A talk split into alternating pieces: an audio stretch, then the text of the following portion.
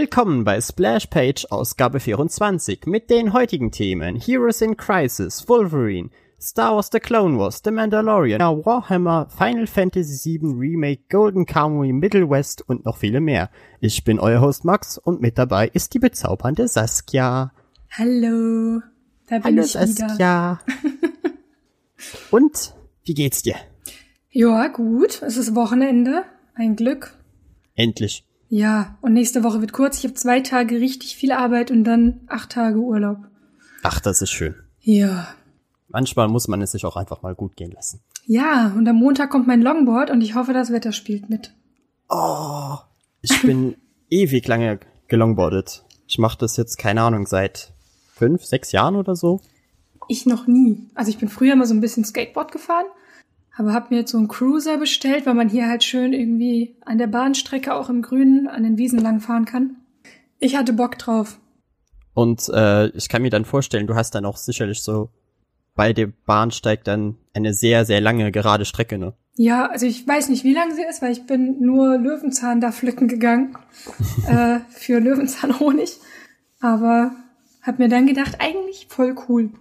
Ja, und ich glaube auch, wenn man, wenn man mal zumindest auf irgendeinem Board mit vier Rädern gefahren ist, dann kriegt man das eigentlich ganz gut hin. Und darf es sich halt nur von Anfang an nicht falsch angewöhnen, wie das meine, äh, meine Freundin gemacht hat. Die ist immer falsch Skateboard gefahren und jetzt kann sie kein anständiges Longboard fahren, weil sie halt einfach die Haltung falsch ist.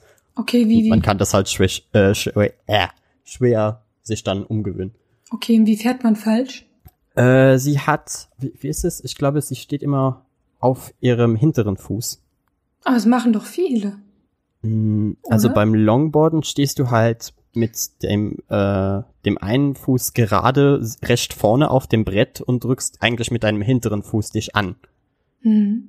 Und sie macht das halt quasi umgekehrt. Ach so, und da oh, das verlierst du dann halt die. Balance. Hm. Nee, äh, jetzt kann ich es mir vorstellen, aber stimmt, nur beim Anstoßen machen das manche mit Fuß hinten und manche Fuß vorne. Hm, ja, okay. Verstehe. Das habe ich nur mal gesehen. Aber ja, dass man, ja, das ist schwierig. Ich kann mir das gar nicht vorstellen. Das ist, als würde man rückwärts fahren, aber man fährt vorwärts. Ja, eben. ich weiß auch nicht, wie die das geschafft hat, aber sie macht es halt so. Ja, Respekt, dass sie das geschafft hat. Ich hätte das nicht geschafft. Und Saskia, was ich dich noch fragen wollte, warst du nicht zu verstört vom äh, Thumbnail von letzter Woche? Ähm, vom Ich mag Tentakel. Ja, genau. Ja, ich, ich habe es gesehen und dachte mir, ah! ich muss aufpassen, was ich hier sage. Oh ja. Das, das glaube ich, äh, hat jeder mittlerweile schon hier zu spüren bekommen. Aber das ist okay, ich stehe dazu, ich mag Tentakel. Ich, ich, fand, ich fand das Bild halt einfach lustig. Und Ja. das dachte ich mir so, hm, Moment, ich, ich bin doch gerade dabei bei, äh, ach, wie ist das Programm nochmal, bei Photoshop zu lernen, wie man Gesichter anständig croppt. Versuche ich mal, ob ich das hinbekomme. Und es, es ist jetzt keine Meisterleistung, aber ich finde, es sieht, es sieht halbwegs authentisch aus. Ja, aber ich hätte lieber Hammerlock geheiratet, nicht Wainwright. Ja, der hatte halt einen Hut an, das heißt, es war dann einfacher mit den, äh, mit den Haaren. Na gut. Sonst hättest du jetzt eine schwarze Föhnfrisur gehabt. Oh Gott, nein. okay, ich nehme Wa- Wainwright. Ist akzeptiert. So, dann würde ich sagen, dann kommen wir auch mal zu den paar News, die wir heute haben. Ist dieses Mal etwas weniger, aber ist halt auch im Moment recht wenig los. Also, die News. Äh, Wolverine bekommt einen Panini-Neustart im November. Again. Ich liebe Wolverine, ne, aber it's already dead. Ja. Also so, also ne, er ist nicht tot, aber so, was ich damit meine, dass ich lese es super gerne, aber man kann es halt auch irgendwie töten irgendwann. Also ich, ich finde halt, sie haben damals mit dem originalen Old Man Logan so da- das, das letzte gemacht, was man mit Wolverine noch so machen kann. Ja. Und jetzt Und- gibt's irgendwie Dead Old Man Logan und Ja, das war mir schon alles wieder viel zu viel. ja, das habe ich auch nicht mehr. Ich habe nach Old Man Logan aufgehört. Ich habe nur die weibliche Wolverine, die erste Reihe noch hier stehen. Die war sehr schwierig. Aha. Die war wirklich schwierig. Also so den Anfang fand ich gut, mittendrin richtig hart. Und das Ende hat mich ein bisschen versöhnt und das kommt super selten vor, dass mich ein Ende versöhnt. Es ist eher so, dass mich das Ist Ende ja auch- killt. ist ja auch meistens sehr schwer. Also allgemein ja. Enden zu schreiben ist bei, bei allen Medien irgendwie schwierig. Ja, das stimmt. Aber ich bezahle dafür, ich hätte gerne ein ordentliches Ende oder wenigstens eins, wo ich sagen kann, ja, das ist in Ordnung und nicht jedes Mal so, ne, das habt ihr jetzt nicht gemacht. Schon wieder ein Neustart. Hm. Später kam ja dann äh, Old Man Logan Wolverine in die eigentliche Zeitlinie, ne? Mhm. Und die weibliche musste dann wieder zweite Garde spielen, wenn ich mich richtig erinnere. Genau. Das war dann wieder X-23 mhm. Comics, die dann wieder keiner lesen wollte, nach Kais Meinung. Ja, da habe ich auch, also da habe ich mich wirklich auch gegen geweigert, wobei ich da gehört habe, dass es eigentlich besser sein soll als die Wolverine-Reihe, die einfach nur Wolverine heißt und Laura ist. Aber was mich noch am meisten gestört hat, ist, dass es halt diese Old Man Logan Reihe gibt. Und dann hast du halt noch diese, diesen Zweiteiler oder so von Old Man Logan, der wieder irgendwie was anderes ist. Da habe ich mich, da weiß ich auch nicht, ne, inwiefern die zusammenspielen oder nicht. Ich meine, die sind beide gut. Aber warum? Das können uns nur die Comic-Götter beantworten. Richtig. Oder die Leute, die so richtig krass in der Materie sind. Ich bin's nicht. Ja, ich bin's bei manchen Comics, aber bei Wolverine halt eher weniger. Weil ich finde, ich finde den Charakter cool, aber wie gesagt, ich habe recht wenig von ihm gelesen, wo ich jetzt mir dachte, ja, das, das war jetzt so richtig geil, das hat sich jetzt gelohnt. Ich liebe halt noch den, äh, den X-Force Run mhm. von äh, den Clayton Crane gezeichnet hat, mhm. weil der Zeichner macht halt mega abgefahrenes Zeug einfach. Ich weiß nicht, ob du mal Bilder von, also irgendwas von Clayton Crane gelesen hast. Ähm, wenn, dann weiß ich es nicht, weil ich mir das nie merken kann welche Autoren ja. ich lese. Ich gehe noch sehr, ich gehe noch sehr stark nach dem Cover. Ja, also wie gesagt, er ist ein Zeichner. Ja. Und er hat halt äh, zum Beispiel das Cover für das, ach, wie hieß das nochmal? Das Spider-Man äh, Gaming-Verse da, Gamerverse, hat er gemacht. Ich habe kein Spider-Man gelesen, hätte den Rahmen gesprengt. Oder vielleicht noch Venom, beziehungsweise Carnage. Er hat sehr, sehr viele Carnage-Cover gezeichnet. Okay. Alle die, die so richtig plastisch aussehen. Das ist, das ist sein Zeug. Okay, muss ich mal gucken. Ein paar Carnage-Sachen habe ich hier und ein paar Venom-Sachen auch. So, und dann kommt auch noch im November äh, Heroes in Crisis im Paperback. Endlich. Hm. Aber dann, ich, dann müsste es das englische Paperback doch schon längst geben, oder? Äh, entweder es gibt es schon längst oder es kommt jetzt sehr, sehr gleich raus. Wie hm. gesagt, Lieferengpässe und so, glaube ich, kann, kann sein, dass es dadurch etwas verschoben wurde. Ja, das kann sein. Aber ich fand's halt irgendwie einfach lustig, weil wir äh, letzte Ausgabe noch darüber geredet haben, wann denn jetzt endlich dieses Hero in Crisis Paperback kommt. Stimmt. Und jetzt haben wir eine Antwort im November. ich finde, ist sau spät, ehrlich gesagt. Weil es ist ja dann schon wieder fast ein Jahr oder so her, dass die in Deutschland erschienen sind. Aber hey, immerhin. Immerhin kann ich dann Heroes in Crisis endlich lesen, wenn es schon jeder gelesen hat. Aber dann hört ihr im November im Podcast dann darüber. Ja, ich bin mal gespannt, ob ich also auf Englisch wollte ich es mir gerne holen. Habe auch die ganze Zeit schon gefragt und dann war es noch nicht da. Und sie konnten mir auch nicht genau sagen, wann es kommt. Äh, aber es war ja eigentlich, also als ich angefangen habe, Comics zu lesen, ist jetzt noch nicht so lange her, war das noch so, dass die Paperbacks immer ewig gebraucht haben, bis die da waren. Und dann irgendwann, als das so angefangen hat, dass immer mehr Filme im Kino waren, hat das ja richtig angezogen, dass die super schnell hinterher kamen. Mhm. Also es war irgendwie Batman Europa, dieser Dreiteiler, diese drei Heftchen. Habe ich mir gekauft, weil ich mir dachte, gut, kann ja ewig dauern, bis das Paperback kommt. Und dann irgendwie, keine Ahnung, sehr kurze Zeit später, boom, da war's.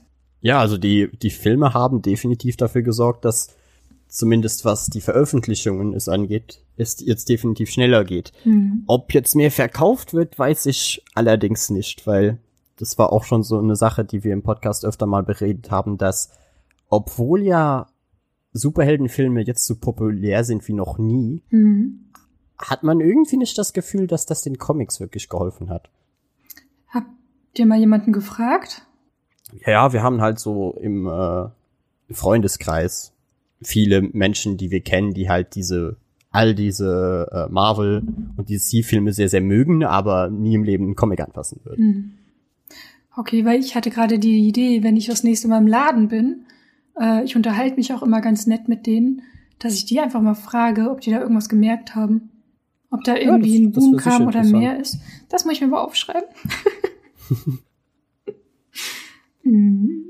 Und noch die letzte Sache, was News anbelangt, ist, dass wir von der SDCC, also der San Diego Comic Con, dieses Jahr nichts mehr sehen werden. Gar nichts, auch nichts Die Digitales. wurde auch abgesagt. Äh, das ist halt jetzt die große Frage, weil soweit konnte ich mich noch nicht informieren, weil ich habe versucht, ein wenig rauszufinden, ob sie jetzt was Digitales machen oder nicht. Mhm. Ich rechne halt mal damit, dass die Trailer weiterhin kommen werden, Mhm. weil die San Diego Comic Con ist ja ab diesem Punkt quasi einfach nur noch eine ein Ort, um äh, irgendwelche Comic-Verfilmungen anzukündigen. Oder gefühlt war es die letzten paar Jahre so. Ja. Obwohl ja Disney jetzt auch ihre eigene Convention hat, ne? Echt? Ich weiß nicht mehr, wie die hieß. Aber ich glaube, war das WonderCon oder so? Ich weiß auf jeden Fall, die äh, waren die letzten Jahre nicht mehr auf der San Diego Comic Con zugegen. Und dafür hat dann halt äh, Warner mit ihren DC-Marken diesen Spot eingenommen. Weil Okay. war ja dann keine Konkurrenz mehr da, ne? Ja, stimmt. Also, schade um die Comic Con. Ich will auch immer noch irgendwann mal in meinem Leben mal dahin gehen. Mhm. Auch wenn es wahrscheinlich richtig scheiße ist, wenn man da ist. Ja. Weil das stelle ich mir so vor wie Gamescom 2.0. Ja, da war ich ja auch noch nicht, da wollte ich dieses Jahr hin. Oh, nun. ich musste auch allerdings sagen, ich habe an der Gamescom damals nicht so eine schöne Erfahrung gemacht, weil du hast halt die meiste Zeit wartest du halt einfach. So, es ist, Mhm. ist schön, sich das Ganze mal anzuschauen und die Atmosphäre mitzubekommen, aber wenn du tatsächlich dahin gehst, um Spiele zu spielen, dann bist du an der Gamescom irgendwie falsch. Das war noch nicht mal mein Ziel wirklich, weil ich mir das doof gesagt wirklich angucken wollte. Mhm. Äh, weil ich glaube auch nicht, ne, selbst wenn ich dann sage, gut, ich habe jetzt hier fünf, sechs Stunden gewartet, ich habe jetzt das Recht, das auszukosten, das anzuspielen, ich hätte die Ruhe nicht. Ich hätte die ganze Zeit den Druck, dass da 12.000 Leute hinter mir stehen und auch wollen. Dann auch einer guckt, wie lange ich schon da bin am Ende, ne? Und ich weiß nicht, wie das Nein. ist, ob man da weitergeschickt wird. Keine Ahnung, wird mir Druck erzeugen und deswegen, ich wäre da echt nur hingegangen, um mir das einfach anzugucken.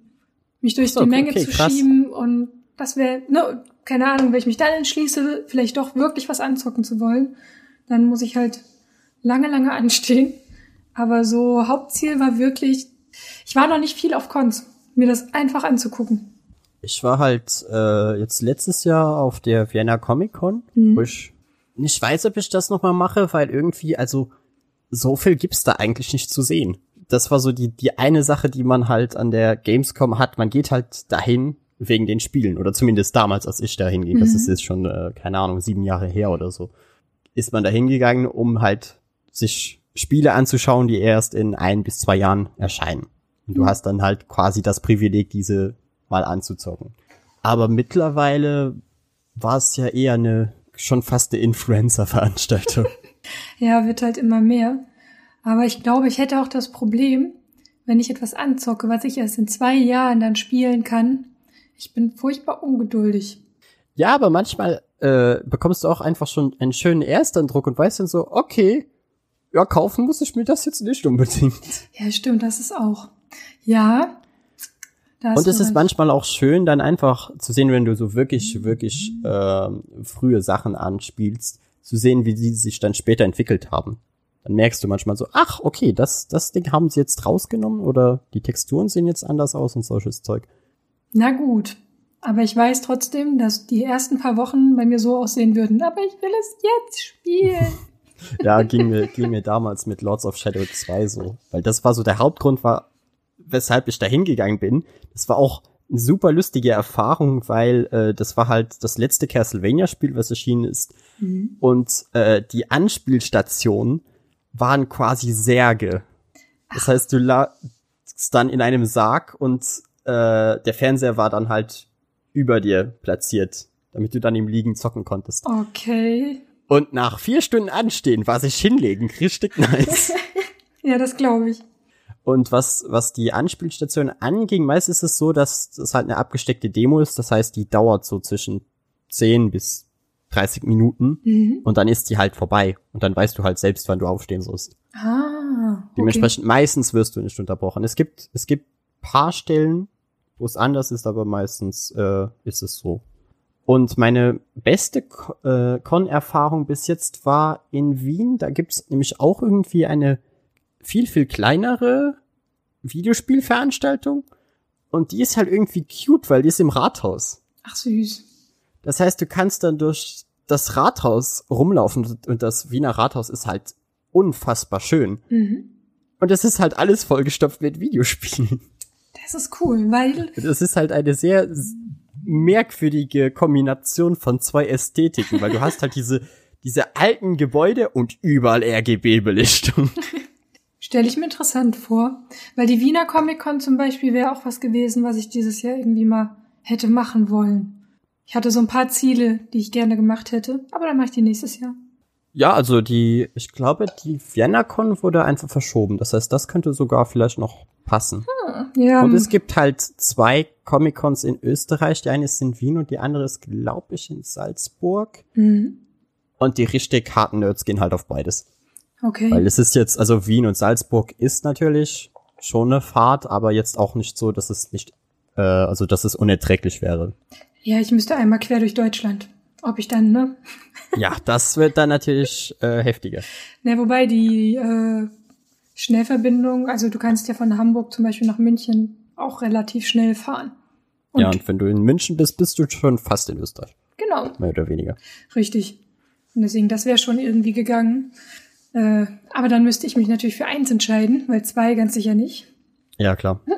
Aber ja, mal gucken, was die Zeit so bringt und wie das nächstes Jahr aussieht. Auf jeden Fall, äh, schade für die San Diego Comic Con. Mal sehen, was wir dann äh, an Stelle bekommen. Ja. Ich weiß halt nur, die PAX West ist bis jetzt noch, soll noch passieren. Mhm. Angeblich, möglicherweise. Die ist, glaube ich, im September, die steht noch an. Ja, es sollte so vieles doch noch gemacht werden, aber ich würde mir keine Hoffnung machen. Mal sehen. Ja. So, und damit wären wir durch mit den News für heute. Das waren die News. Und dann kommen wir zum Hauptthema dieser Folge und das ist dieses Mal ein Videospielthema, weil vor allem du, Saskia, spielst ja auch relativ viele Videospiele Mhm. und äh, meistens, wenn wir Hauptthemen machen mit Kai, dann ist das halt eher immer Comic-orientierter, weil Kai halt weniger Zeit hat, um Videospiele zu spielen und deshalb finde ich, eignet sich das eigentlich ganz gut, dass wir das dann so ab und zu mal abwechseln. Ja. Dass wenn du dann dabei bist, machen wir ein Videospielthema und wenn Kai dann dabei ist, machen wir ein Comic-Thema. In diesem Fall ist das Thema heute Super Easy Modes in Videospielen. Ja oder nein? Ich sag ja. Weil die große Debatte kam damals wieder auf mit Sekiro, was halt viele Leute gesagt haben, ich mag den Look, ich mag den Style, aber ich habe einfach die Zeit oder den Skill für dieses Spiel nicht. Und dann äh, haben sich halt, fanden es halt manche Leute einfach schade, dass sie ein Spiel, was sie an sich sehr interessant und cool finden, wahrscheinlich nie spielen werden, einfach weil das Spiel ihnen zu schwer ist. Oder sie beziehungsweise vielleicht auch einfach nicht die Kapazitäten haben, so schnell zu reagieren. Ja, kann ich sehr gut verstehen. Äh, ist im Prinzip genau mein Problem mit so Spielen. Die sind mir zu schwer und ich habe nicht die Zeit, mich da reinzufuchsen. Und auch nicht so die Motivation, weil äh, mich demotiviert sowas. Ich meine, ja, das ist der Sinn des Spiels. Das ist einen entweder demotiviert und man ist dafür nicht gemacht oder äh, ne, man nimmt sich die Zeit, macht den Gegner hundertmal. Aber bei mir ist halt nach spätestens zehnmal habe ich keinen Bock mehr. Ja, dann bist du eigentlich bei all diesen Soul-Spielen ziemlich, ziemlich schlecht dabei, weil zehnmal bekommst du locker hin. Ich weiß. Ich habe es angespielt. Wobei, da ging's. Also, da hab, also als ich es dann gespielt habe, ich habe Dark Souls 1 angespielt. Mhm. Ähm, also es verändert sich was so ein bisschen im Spielverhalten und auch wie man ans Spiel rangeht. Wenn man aber sagt, gut, das, ne, Genau. das ist eine andere Art vom Spiel, das ändert sich schon. Aber so cool ich es auch irgendwie fand, finde ich sehr viele andere Sachen cooler und es wird irgendwie immer ein Spiel davor geben. Und wäre das halt irgendwie so ein bisschen zugänglicher, würden das halt mehr machen. Und für mich ist halt so die Frage, was spricht dagegen? Also ich habe eine Idee, was manche dagegen sagen, aber Das, das ist halt auch die Sache, die damals bei Dark Souls noch viele eben als besser ansahen, weil in Dark Souls hattest du sehr viele Möglichkeiten, dir das Spiel leichter zu machen. Mhm. Während in Seko, Sekiro wirklich einfach die Antwort war, get good, bitch. Ja, aber auch in Dark Souls, ich meine, ne, wahrscheinlich meinst du, dass ich kann an einem Ort bleiben und ewig lange farmen, bis ich endlich besser, also ne, bis ich overpowered bin. Nein, nicht zwingend. Nicht es zwingend. ist eher dieses, äh, fast jeder Bosskampf hat die Möglichkeit, dass du einen anderen Spieler beschwörst, ha. der dir dann einfach im, äh, beim Bosskampf hilft. Also meistens macht der ihn dann einfach für dich. Okay. Das, das ist meistens eher, wie es dann aussieht, weil du äh, kannst dann halt ein Zeichen direkt vor, wenn du äh, im Spiel menschlich bist, weil mhm. du hast ja diese diese Sache, dass du entweder gerade Mensch bist oder diese Zombie-artiges Ding eben. Ist lange her, dass ich Dark Souls gespielt habe. Und du hast halt vor jedem Bossraum hast du meist, wenn du menschlich bist, so ein Zeichen auf dem Boden liegen, wo du dann äh, mit einem Item anfragen kannst, dass ein Spieler aus einer anderen Welt dir joint. Hm. Und meistens sind diese Spieler auf Level 100, haben alle Skills ausgemaxt und sind so, ja Bruder, kein Problem. Okay, aber da also ich bin da immer in so einem Zwiespalt drinne, weil es gibt keinen Super Easy Mode, also ähm, ne, klar ist das dann eine Lösung. Ja, das ist dann quasi der Super Easy Mode. Das ist dann der Super Easy Mode, aber ich meine, bei den Spielen ist ja auch so, ich glaube, hatte ich das das letzte Mal schon gesagt, äh, es ist ja nicht wie in anderen Spielen, du hast den Gegner, den Boss geschafft und denkst dir, ja, entspannt weiterspielen. Das gibt es nicht. ne, es ist halt einfach so immer unter Druck, doof gesagt. Ähm, und ich glaube, es würde mich sogar stören, wenn ich mir dann die Bosse, ne? Klar, ist cool, wenn die dann weg sind. Aber ich glaube, dann hätte ich auch keinen Spaß drin. Weil das ist wie, wenn man hochgezogen wird und man nur doof rumsteht. Ist irgendwie cool, aber auch ziemlich langweilig. Ja, das ist halt die, diese, dieser Spagat, den du schaffen musst. Ja. Und es hängt halt auch immer davon ab, warum spielst du das Spiel? Weil mhm wenn du dir das Spiel jetzt einfach nur holst, um dir die Welt anzuschauen, weil du, weil du die Atmosphäre magst, aber jetzt halt keine Lust hast, dich in dieses Kampfsystem reinzufuchsen, kann das Spiel so für dich auch funktionieren. Aber halt bei manchen anderen Spielen, wie zum Beispiel Sekiro, ist das halt überhaupt nicht der Fall. Und es gibt halt auch viele Leute, die vor allem bei den Souls-Spielen halt der Meinung sind, dass diese Spiele sich durch ihre, durch ihren Anspruch halt irgendwo identifizieren. Ja, das tun sie auch, aber das hat für mich sowas wie von PC Master Race. So, ähm, es geht um Spiele, das ist ein Hobby-Ding. Mhm. Ähm, und warum soll es nicht auch für Leute, die wie ich schlechte Nerven haben zum Beispiel, aber sich das gerne angucken würden, weil es halt schon cool ist, alleine wie es halt designt ist oder so. Ähm, und da ist dann jetzt wirklich in Anführungszeichen der Zugang verwehrt, weil man da halt einfach kein gutes Spielerlebnis haben kann, weil diejenigen, die das immer noch auf dem normalen Modus spielen und sich da durchkämpfen, die haben ja trotzdem riesig was erreicht, weil da würde ich ja niemals hinkommen, doof gesagt. Ne? Und so, also es ist ja nicht so, dass denen damit das Wasser abgegraben wird, wenn man sagt, äh, ich habe das durchgespielt, sondern ich habe es im Super Easy Mode durchgespielt, weil ich wollte mir das angucken. Ist ein cooles Spiel und Respekt an die, die es halt irgendwie auf dem normalen Modus schaffen ich teile halt deine Meinung eigentlich auch, weil ich mir denke, dadurch, dass du halt einfach einen leichteren Schwierigkeitsgrad einfügst, nimmst du ja den anderen nichts weg. Ein gutes Beispiel dafür war äh, das letzte Star Wars Spiel, mhm. was ja einfach eine Einstellung hat, die einfach nur Story Mode hieß. Die, äh, den hat meine Freundin dann auch gestartet und ich habe ihr kurz mal dabei zugeschaut und sie kam halt so zum ersten schwierigen Gegner. Und als ich den gesehen habe, dachte ich mir so, oh Gott, so, da musste ich schon zwei, dreimal äh, gegen den kämpfen, um den zu besiegen. Und mit ihrem Skill konnte ich mir einfach überhaupt nicht vorstellen, wie sie das schaffen soll. Mhm. Und dann hat das Ding angegriffen und hat halt so eins Damage gemacht. Du meinst Fallen Order, ne? Äh, ja, genau. Genau, weil da fand ich auch, ich habe das auch im Easy Mode gespielt. Aber hast du es im Easy Mode oder im Story Mode gespielt? Im, nee, die Story angucken. Okay, ja. Also ne, ich mache meistens Story Mode, weil ich will gucken können und irgendwie nicht. Ja, ich mache das einfach gerne. Und selbst da fand ich es manchmal, wo ich mir auch dachte so, hm, auch da manchmal knackig. Also ne, nicht so, dass ich mir dachte, oh, geht gar nicht. Es ging immer irgendwie. Aber so ganz am Ende, die letzte, die fand ich ein bisschen schwierig. Hm. Weil, weil ich habe den halt damals gesehen und mir gedacht so, ach okay, ja, das ist dann wirklich einfach ein Cakewalk. Da gehst du dann halt da durch und kannst dir das Spiel halt in Ruhe anschauen und dann kommt halt großer Gegner vorbei und du schlägst ihn mit drei Schlägen tot, während der bei dir kaum Damage macht. Es ist ein wenig was wie, äh, wie als würdest du welch, irgendwelche Cheats aktivieren. ja, ein bisschen.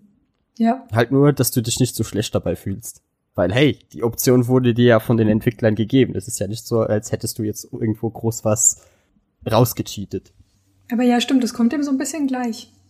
Wie wenn man bei Sims eingibt, dass sie immer zufrieden sind, immer gesättigt, immer ausgeschlafen äh, und du dich um nichts kümmern musst. Aber ist das nicht irgendwie das, der Reiz an dem Spiel, dass du einfach siehst, wie Stück für Stück deine Familie einfach versagt? Ich habe immer nur gebaut. Weil ich habe jetzt vor äh, einer Woche hm. zum allerersten Mal Sims gespielt. Okay. Also wirklich aktiv gespielt.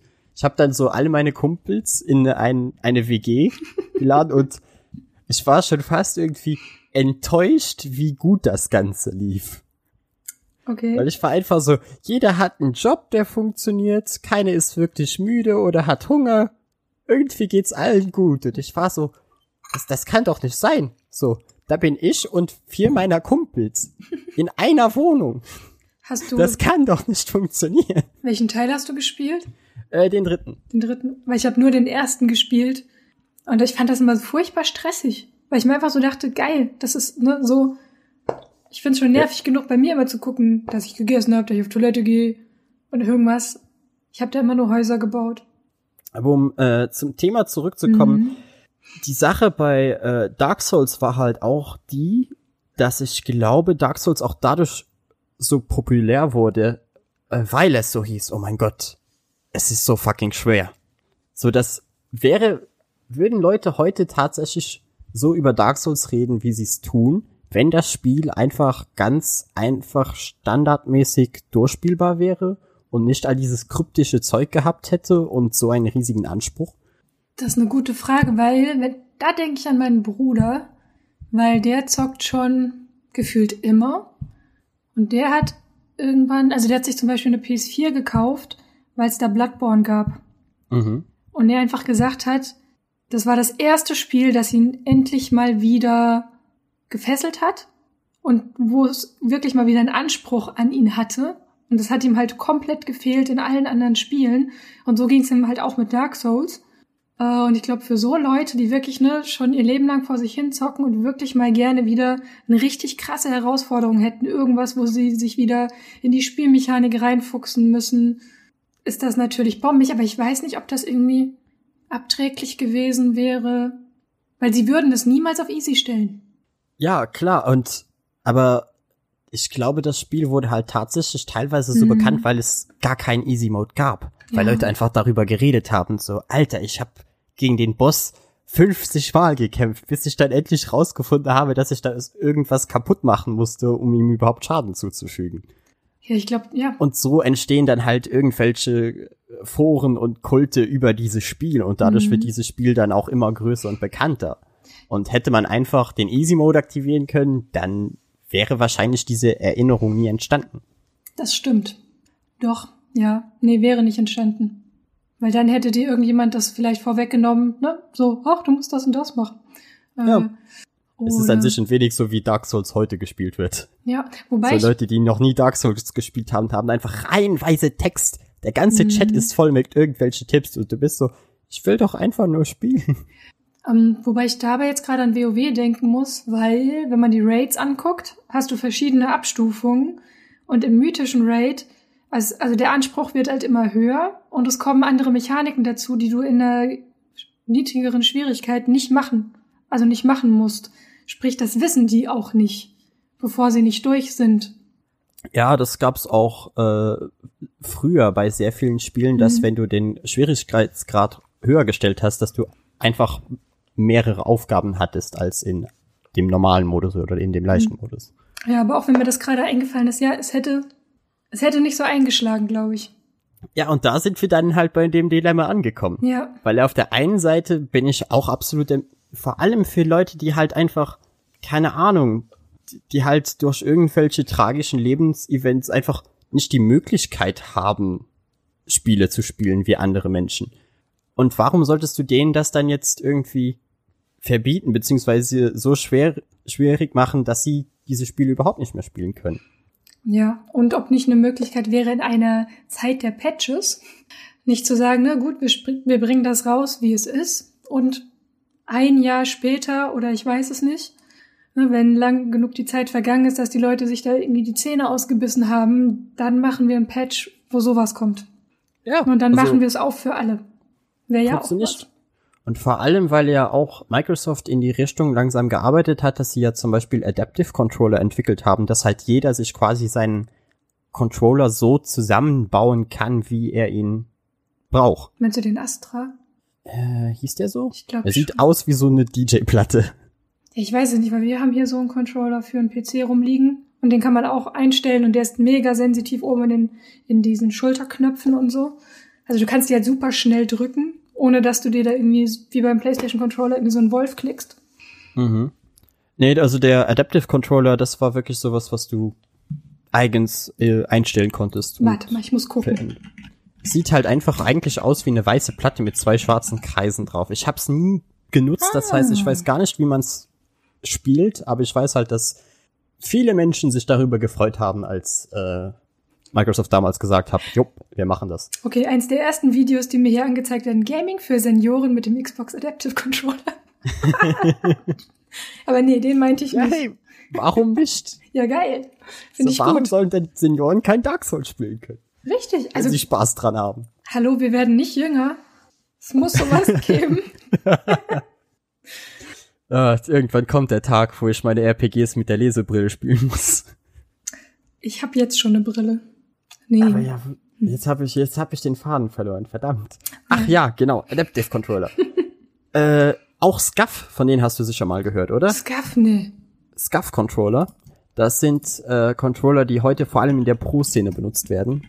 Die haben halt äh, meistens mehrere Knöpfe noch irgendwie am Rücken oder so, Mhm. dass zum Beispiel äh, Shooter-Spieler nie ihre Daumen von den Sticks runternehmen müssen. Ja, das ist dieser. Ja, ich glaube, das ist der Astro. Ist, Ja, es gibt halt so. mehrere ja, Varianten weiß, ich hab, davon. Ich habe es gerade gegoogelt, ich bin neugierig. Und das, das Lustige bei SCUF war auch, dass SCUF am Anfang eigentlich entstanden ist, um äh, Controller zu entwickeln für Menschen, die halt einfach einen ganz normalen Controller nicht in der Form halten können. Mhm. Wenn du dir zum Beispiel den ersten äh, SCUF Xbox Controller anschaust, das Ding sieht aus, als wäre es eine Spinne, Okay. weil die halt so viele Kabel und Dinger da drum herum gebaut haben, dass du es quasi mit einer Hand bedienen könntest. Hm. Ja. Und all diese Sachen finde ich eigentlich gut, dass man versucht, alle Spiele Menschen zugänglicher zu machen. Ja, ich meine, steckt ja auch Geld drin, ne? Ja, klar. So im Prinzip steckt, steckt Geld drin, aber ich find's auch gut. Wobei die auch riesig sind, diese Controller, ne? Und wenn ich da an kleine Hände denke. Ja, dafür gibt's ja dann den, äh, den PlayStation 4 Kindercontroller. Das Für die gibt's. kleinen Hände. Ja. Das ist so äh, ein Controller, der halt diese, ach, diese Griffe links und rechts nicht hat. Es ist quasi ein, sieht ein wenig aus wie damals der Super Nintendo Controller. Halt nur mit Sticks. Der war gut. Hm. Ja.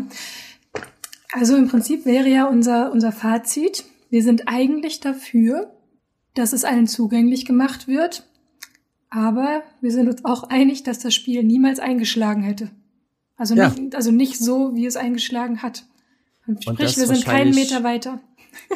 Ja, meinst du wirklich? Und das halt auch, ja nicht nur bei dem Spiel, sondern es, ich habe halt auch oft gehört von Leuten, dass Dark Souls ihnen quasi den Anspruch zurückgebracht hat und Mhm. vor allem in der PS3-Zeit, wenn man jetzt mal von äh, Demon's Souls absieht, was kein Mensch kannte. Mhm. Ich kenn's Äh, auch nicht. Ich- Es ist halt das Spiel vor Dark Souls quasi. Mhm. Äh, dass halt alle Spiele einfach viel zu leicht geworden sind.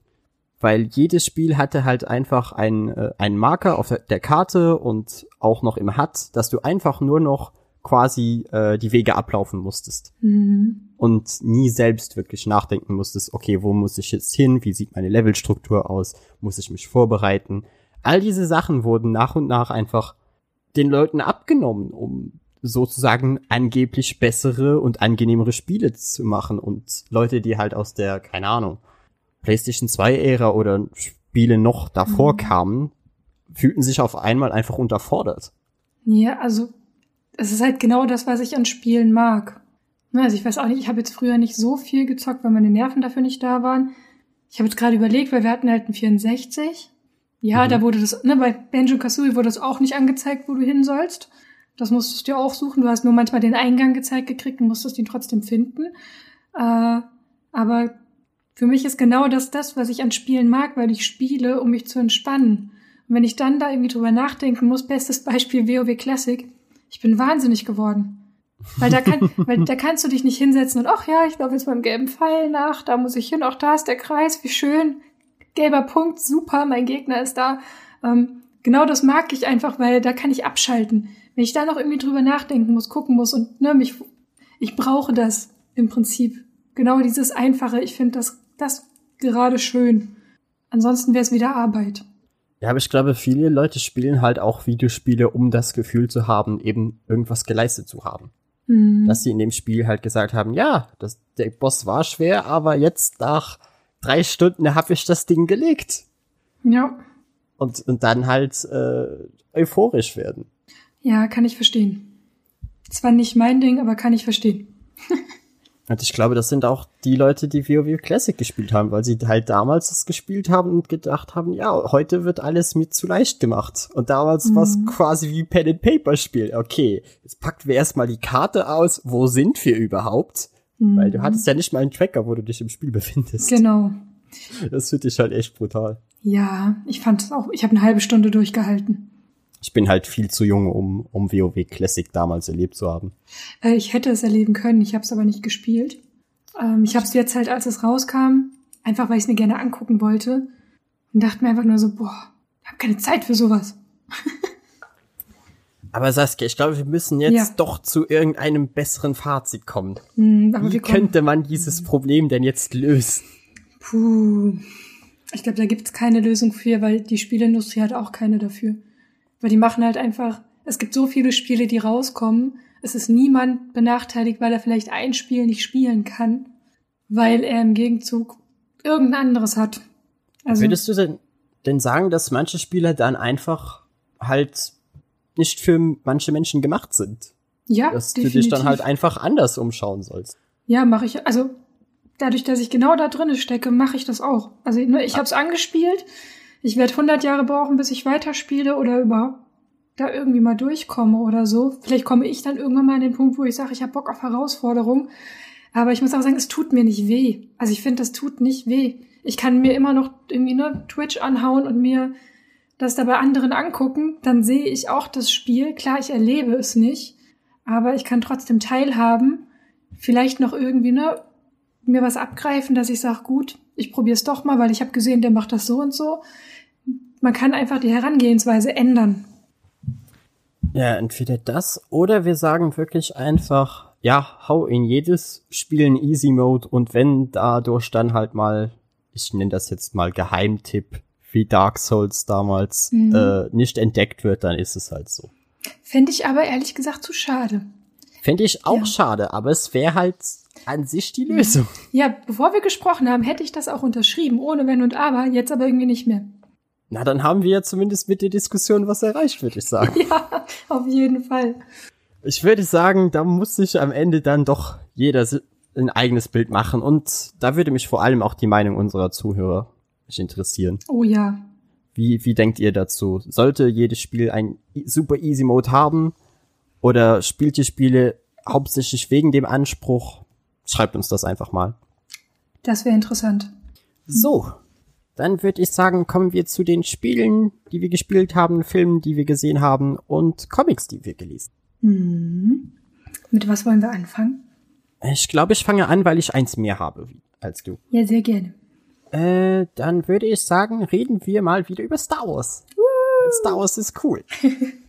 äh, weil ich habe jetzt fast alle Folgen Star Wars The Clone Wars gesehen. Schon bald wird die Galaxis neu entstehen. Die Jedi und die Republik werden sterben. Ich glaube, es fehlen jetzt noch drei, bevor die Staffel beendet ist. Und dann war's das für Clone Wars für immer. Ja, ich drück mich da ein bisschen vor. Also ich weiß, dass die neue Staffel da ist. Ich habe sie noch nicht Aber? angefangen. Ich warte, bis sie ganz da ist, weil bis dahin habe ich vielleicht auch meinen Rewatch irgendwann fertig. Und dann kann ich sie gucken und traurig sein. Schaust du alle Folgen? Ja, ich habe irgendwo wieder angefangen, aber ich bin, ich glaube, irgendwo in der ersten Staffel noch, weil ich so viel Zeit da nicht hatte. Weil ich habe damals, äh, als ich das nochmal gerewatcht habe mit jemandem, habe ich mir den Guide rausgesucht von allen coolen Arcs der Serie und habe dann halt nur die Folgen geschaut und nicht all die anderen. Das macht Sinn, das ist wie Filler-Episoden auslassen, ne? Ja, ein wenig, weil wer will schon eine weitere Episode mit Jar Jar Binks haben? Genau, niemand. Außer Zavex. Es, irgendwer Und- muss die Außenseiter mögen. Eben. Und es ist halt auch abstrus, weil du kannst mittlerweile auf der offiziellen äh, Star Wars Seite kannst du dir anschauen, wie die Chronologie der Folgen ist. Und wenn du die Folgen chronologisch schaust, oh boy, Okay. dann, dann hast du echt Spaß dran. Weil ich glaube, die erste Folge, also chronologisch gesehen, Hm. ist, glaube ich, so die zehnte oder zwölfte der zweiten Staffel. Oh Gott. Und danach springst du zurück auf die erste Staffel. Da schaust du dir dann zwei Folgen an und dann schaust du dir den Clone Wars Film an. Oh Gott, ich glaube, dann lasse ich das lieber nebenher laufen, ey. Ja, also ich meine, ich wer- werde nie verstehen, warum sie die so rausgebracht haben. Also warum sie sich gedacht haben, ey, scheiß doch einfach auf die Chronologie. Wir, wir setzen das irgendwann zusammen, wenn wir Zeit und Lust dafür haben. Na, Kinder merken es tendenziell nicht und Erwachsene haben was zu tun. Ja, und sie haben halt in, äh, in Clone Wars es auch irgendwie oft so gelöst, dass halt ein Arc in der einen Staffel angefangen hat und dann hast du einfach lange nichts mehr davon gehört und dann ging der Arc in der anderen Staffel weiter und dazwischen Mhm. ist halt auch tatsächlich Zeit vergangen. Das heißt, das ist dir gar nicht mal so aufgefallen. Ja, aber ich finde, das macht es ein bisschen realistischer. Weil nicht jedes Problem wird so in, ne, so in ein paar Schnipsern dann irgendwie gelöst, sondern es gibt Ja. Zeit, die vergeht, weil noch andere Dinge erledigt werden müssen oder so. Und von dem Standpunkt finde ich es gar nicht mal so schlecht. Mein Problem jetzt mit der, mit der neuen Staffel ist halt, wir haben in Anführungszeichen nur zwölf Folgen Mhm. und so der erste Arc war halt richtig cool. Ja. Und dann kommt der zweite Arc, wo wir Ahsoka wiedersehen. Mhm. Und alle so, yay, Ahsoka. Und es ist dann der langweiligste Arc der Staffel. Und es sind einfach vier Folgen, also für mich jetzt mal, vier Folgen, wo ich mir dachte, ey, ihr hättet so viel anderes cooles Zeug da machen können. Sie können doch? Ahsoka nicht langweilig machen. Mein Herz Ja, ist äh, gebrochen. Also Ahsoka ist auch nicht langweilig, aber die Charaktere, mit der sie rumhängt, sind halt langweilig. Es ist einfach dieses, man hätte die gleiche Geschichte in einer oder zwei Folgen erzählen können und dann hätte man mehr Zeit gehabt, um cooles Zeug zu zeigen. Mhm. Weil es ist auch krass, wie äh, unbedeutend diese vier Folgen sind, weil es ist wirklich so, Ahsoka kommt da an und am Ende kommt ein anderer Charakter zu Ahsoka und ist so, yo, wir haben da jemanden gefunden, kommst du mit bitte? Und sie dann so, okay. Oh nein. Und das heißt, die, die vier Folgen dazwischen hättest du überhaupt nicht gebraucht, du hättest direkt damit einsteigen können und die anderen vier Folgen für irgendwas Cooles nutzen können. Weil es gibt halt viele Charaktere, die äh, damals, weil äh, Clone Wars wurde ja abgebrochen, Mhm. wo damals noch Folgen geplant waren, Mhm. vor allem äh, Boba Fett sollte halt noch einige Folgen bekommen. Und die wurden halt nie fertig produziert. Also es gibt halt so Raw-Cuts davon. Und die wurden nie fertig produziert. Und ich dachte mir so, ey, sie können jetzt endlich wieder eine neue Clone Wars Staffel machen. Dann sehen wir jetzt wahrscheinlich ja all die Folgen, die sie noch in Arbeit hatten. Und nö, die kommen trotzdem nicht. Ach, Oder shit. zumindest nicht alle. Und das ist halt schade. Das ist richtig schade. Aber wo bist du denn jetzt im Moment in, in Clone Wars? Erste Staffel hast du gesagt, ne? Ja, ich habe das irgendwann angefangen, als hier ne dieses Social Distancing anfing. Oh. Da war ich relativ viel zu Hause, dann war ich krank, dann habe ich ganz viel Disney Plus an sich geguckt. Und dann bin ich wieder arbeiten gegangen. Seitdem habe ich super viel nicht Zeit gehabt. Super viel nicht Zeit gehabt. Schöner Satz. Nicht viel Zeit gehabt. Name der Folge. super viel nicht Zeit gehabt. Ja, ja äh, deswegen bin ich da noch sehr am Anfang. Ja, und vor allem die erste Staffel hat halt auch so, ich glaube, es so drei Folgen, die ich wirklich für richtig sehenswert halte. Und das andere ist halt so, ja, okay. Ja. Es, es gibt halt viele Folgen, so wenn du, wenn du R2D2 magst, ich glaube, dann ist Staffel 1 deine, deine Staffel. Ja, das stimmt. Das ist was, wo sie, wo sie später aufgehört haben, halt irgendwelchen Nebencharakteren dann so große Folgen zu geben. Aber wäre das too much geworden? Wie meinst du? Na, wäre das zu viel geworden, weil ich finde, manchmal kommt sowas gut an, dann merken sie, es kommt gut an und dann wirst du damit zugespammt. Und dann ist es, Ja. ne, und so, ich weiß nicht, ob sie das vermeiden wollten, dass man sich irgendwie so denkt, so, ja, gut, ihr wusstet nicht, was ihr machen sollt, jetzt haltet ihr uns wieder 2D2 vor die Nase. äh, Ja, es wird halt mit den, mit den Staffeln später wirklich besser. hm, Vor allem, weil sie dann auch anfangen, wirklich kontinuierliche Geschichten zu erzählen, weil vor allem am Anfang ist es ja meist so, dass eine Folge dann auch wirklich die Geschichte abschließt. mhm. Und de deshalb fand ich, es haben sie es definitiv besser gemacht. Allerdings weiß ich bis heute nicht, wie viele Folgen ich von der alten Clone Wars Serie gesehen habe, weil ich die halt dadurch, dass ich diese Arcs halt immer geschaut habe, komplett durcheinander geschaut habe und dann halt manchmal Folgen im Fernsehen gesehen habe. Und deshalb schätze ich, dass ich fast alle Folgen gesehen habe, aber ich könnte jetzt nicht sagen, welche ich geskippt habe. Aber alle Jar Jar Folgen auf jeden Fall. Ja, aber ich meine, es sind ja auch einfach so viele Folgen. Ich finde, Ja, es sind einige. da geht Also es ist schon wirklich respektabel. Ja, der geht auch alle irgendwie, ne? Bei mir geht da auch immer was unter. Weil ich dann irgendwie, ne, so mir denke, gut, ich will's durchkriegen und dann habe ich bei der einen Folge mal weniger aufgepasst, bei der anderen mal mehr. Ich weiß auch, als ich angefangen habe, es zu rewatchen, du hast ja diesen fantastischen Sprecher am Anfang immer. Mhm. Und der erklärt dir ja relativ schnell, worum es jetzt in der Folge gehen wird. Das stimmt. Und das war meist dann so der Moment, wo ich wusste, ob ich jetzt weiterschaue oder eine andere Folge auswähle. Ja, dem habe ich auch oft nicht zugehört, aber ich dachte mir immer so, wie geil wäre es, wenn der morgens, wenn du aufstehst, deinen Tag erstmal kommentiert. Das wäre so geil. du wärst super motiviert. Der, ist, der, Der der, pusht so richtig. Der einzige, den ich noch besser finden würde, wäre der Sprecher aus Powerpuff Girls. Wenn der meinen Tag Ja. kommentieren würde, das wäre herrlich. Ja, ich wollte noch nicht mal, dass er den ganzen Tag kommentiert, sondern, ne, keine Ahnung, du stehst auf, bist verschlafen vor dem Spiegel, putzt dir die Zähne und währenddessen ist es wie so, keine Ahnung, jemand, der dir deine Schädel für den Tag gibt. Ja. Und der war halt ja auch immer mega sarkastisch. Ja, Ich habe das geliebt. das ist schon eine schöne Serie. Hm. Aber ja, ich bin auf jeden Fall gespannt, wie es jetzt äh, zu Ende geht, Mhm. weil wir nähern uns ja jetzt quasi Order 66 Mhm. und äh, manchen Charakteren weiß man ja immer noch nicht so ganz, was mit ihnen passiert ist. Namentlich halt Ahsoka, Rex und ich weiß auch nicht, ob wir Anakin und Obi-Wan da noch mal sehen. Ich habe keine Ahnung. Weil die haben ja dann eigentlich ihre, äh, ihre Session im Film. Mhm. Und es würde mich interessieren, ob sie manche Szenen dann einfach in Clone Wars Grafik sozusagen aus dem dritten Film remaken oder ob sie das ganz weglassen. Ja, also ich glaube, wenn sie es ganz, also ne, wenn, dann müssten sie halt sozusagen den Part erzählen, der im Film nicht war. Genau. Damit es irgendwie nicht komisch wird. Ja, sie würden sich ja dann halt Ja. einfach äh, auf Ahsoka konzentrieren. Ja. Und vielleicht noch irgendwie das dann so aus dem Off kommentieren, was gerade sonst passiert ist. Mhm. Für mich, also mein, mein Wunschkonzert wäre ja eigentlich, wenn sie den ganzen dritten Film nochmal remaken würden, weil dann könnte ich Star Wars, die Prequels, eigentlich einfach nur noch Clone Wars schauen und müsste mich mir nie wieder die Prequels anschauen. das das wäre eigentlich ganz schön. Ich finde die gar nicht so schlimm.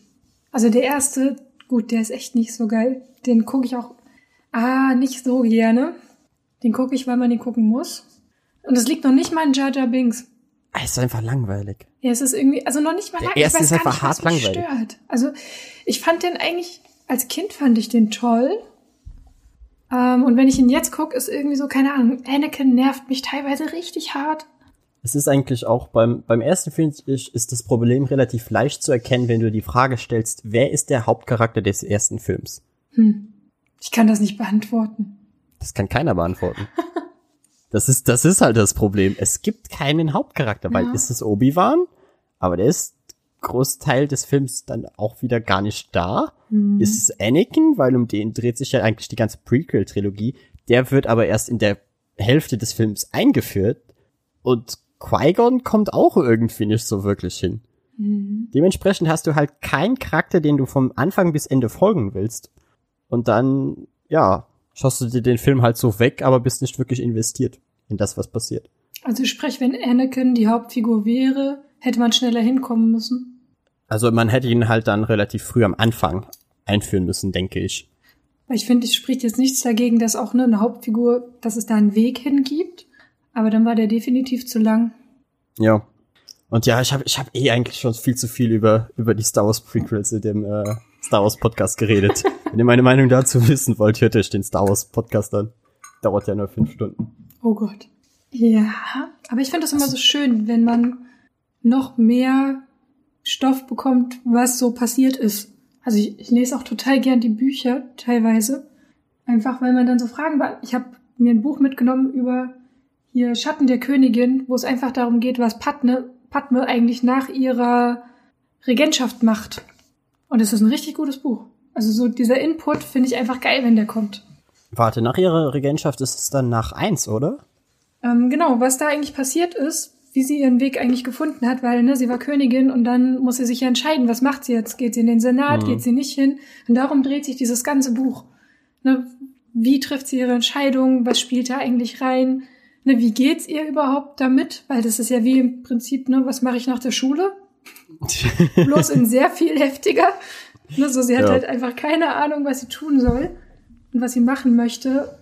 Und ich hätte nicht gedacht, dass ich das Buch so gut finde. Und das klingt halt jetzt instantly schon interessanter als der erste Film. Ja, war es auch. Obwohl ich der Meinung bin, dass der zweite der ist, der unanschaubar ist. Ach, Aber hey, das ist, das ist die Geschichte für eine andermal. Hm, ich glaube, sonst, sonst verstricken wir uns.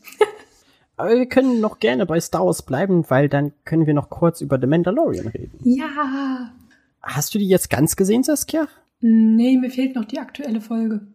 Also die, ach ja, ja, stimmt, Deutschland. Mhm. Nun. Also, die ist hier schon seit Freitag, also seit gestern. Aber gestern war ein langer Tag. Ich, ich muss halt auch sagen, das war meiner Meinung nach echt eine Frechheit, Okay. dass die Folgen dann alle draußen sind, Mhm. auch schon alle in deutscher Synchro verfügbar sind seit Monaten. Mhm. Und Disney sich sagt dann so, ja, aber in Deutschland releasen wir das Ganze trotzdem jetzt so, als wären die Folgen noch gar nicht da. Naja, sonst hätte jeder seine Probewoche genutzt und wäre wieder gegangen. Also Ja, hätten aber- viele gemacht. Aber wenn, wenn The Mandalorian dein einziges Argument ist, um Disney Plus zu haben, dann, dann gehst du auch nachher. Ja, aber dann haben sie, keine Ahnung, länger abkassiert. Ja, ich glaube, dann haben sie zwei Monate abkassiert. Ja. Aber muss man nicht ein Jahr bezahlen? Oh, keine Ahnung. Weil ich habe, doch, ich habe ein Jahr bezahlt auf einmal und ich hatte keine, also ich habe das nicht wie bei Netflix gesehen, dass ich irgendwie nur Monat nach Monat, aber ich wollte das eh behalten, weil ich guckte auch so sehr viel. Ja, sie haben ja auch alleine mit Fox einfach eine riesige Library. Obwohl ich ja auch gehört habe, dass sie mittlerweile anfangen, Sachen zu zensieren. Echt?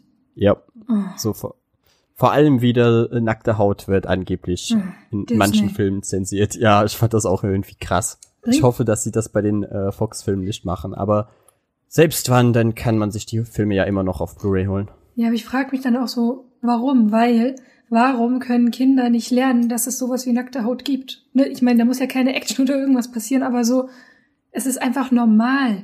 Es ist ein Körper, so. Ne? Ja, und Mehr als Körperstörung, wenn man es zensiert, dass es irgendwas Schlimmes ist, was man sich se nicht sehen darf, kommt dabei nicht raus. Meiner Meinung nach. ja, und warum haben die denn Kinderfilter? Ja.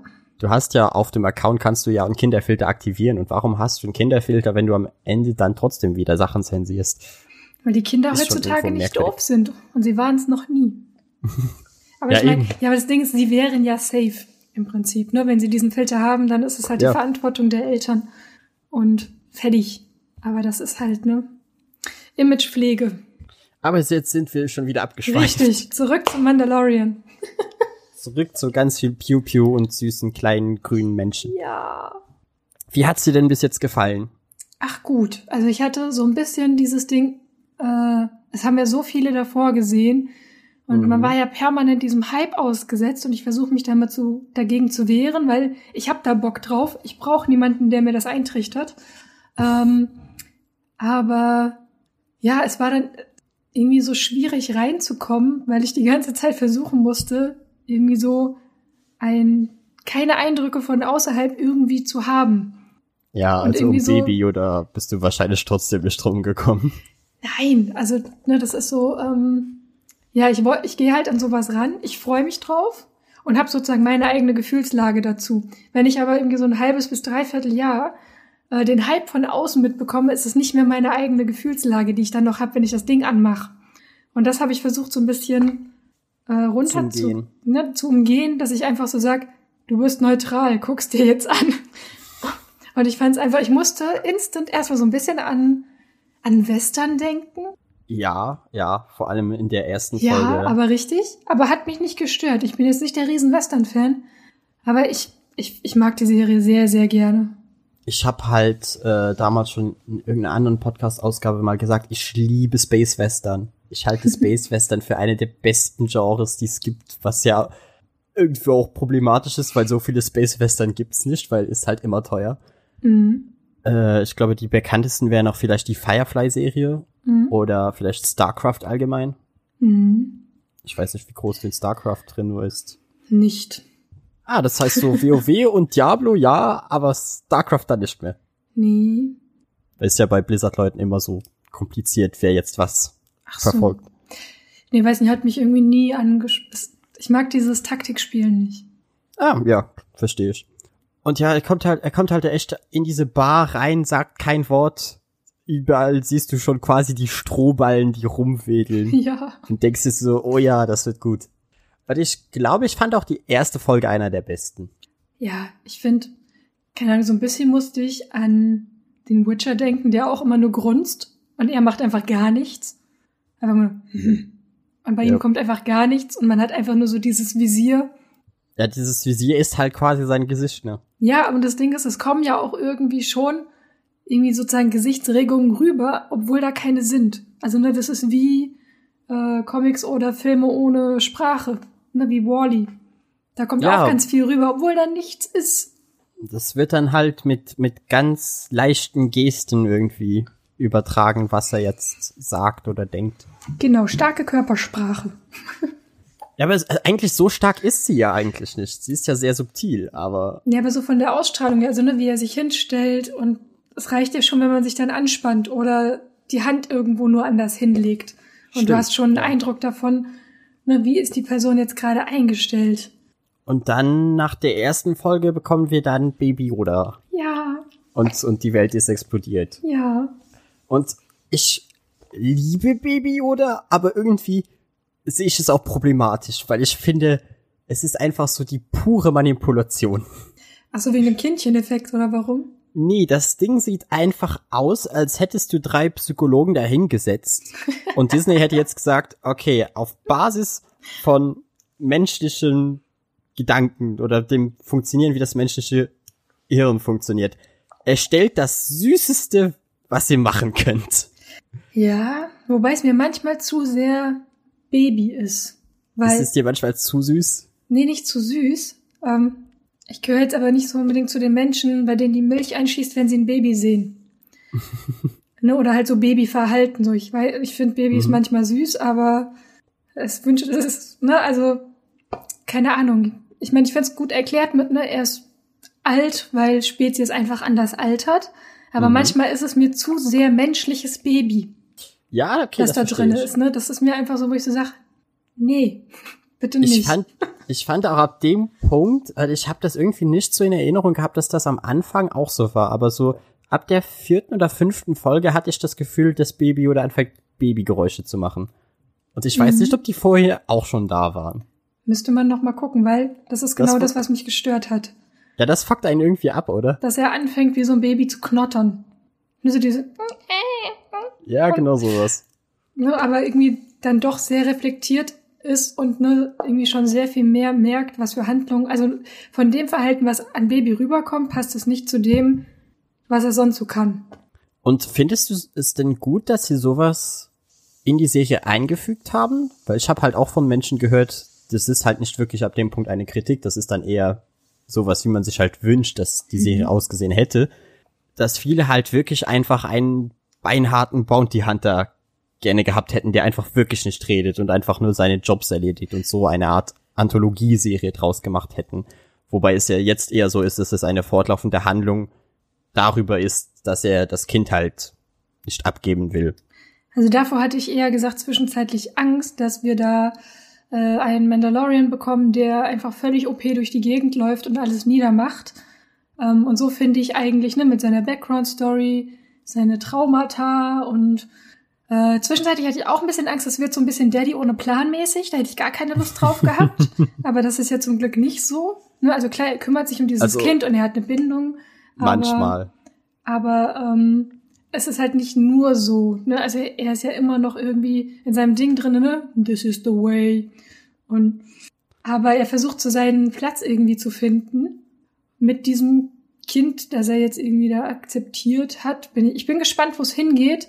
Und an ganz vielen Stellen, wo ich Angst hatte, dass es eine bestimmte Richtung nimmt, hat sie es zum Glück nicht genommen. Weil ich hätte echt keinen Bock gehabt, wenn der einfach nur alles niedergemäht hätte. Ich find's geil, dass der auch mal auf die Fresse kriegt. Ja, also jetzt komplett OP hätte ich ihn jetzt äh, auch nicht äh, gerne gesehen.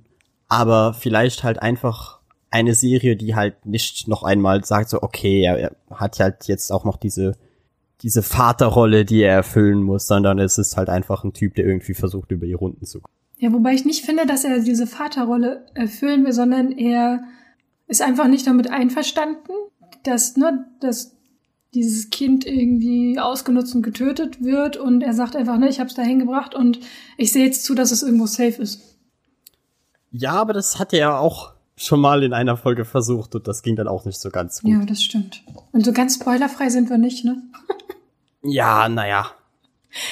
Es ist Ich glaube, ich glaube, die Leute, die sich das hier anhören, haben die Serie auch so ziemlich schon gesehen und so komplett viel spoilern tun wir ja eigentlich auch nicht. Nee, und ich muss auch sagen, keine Ahnung.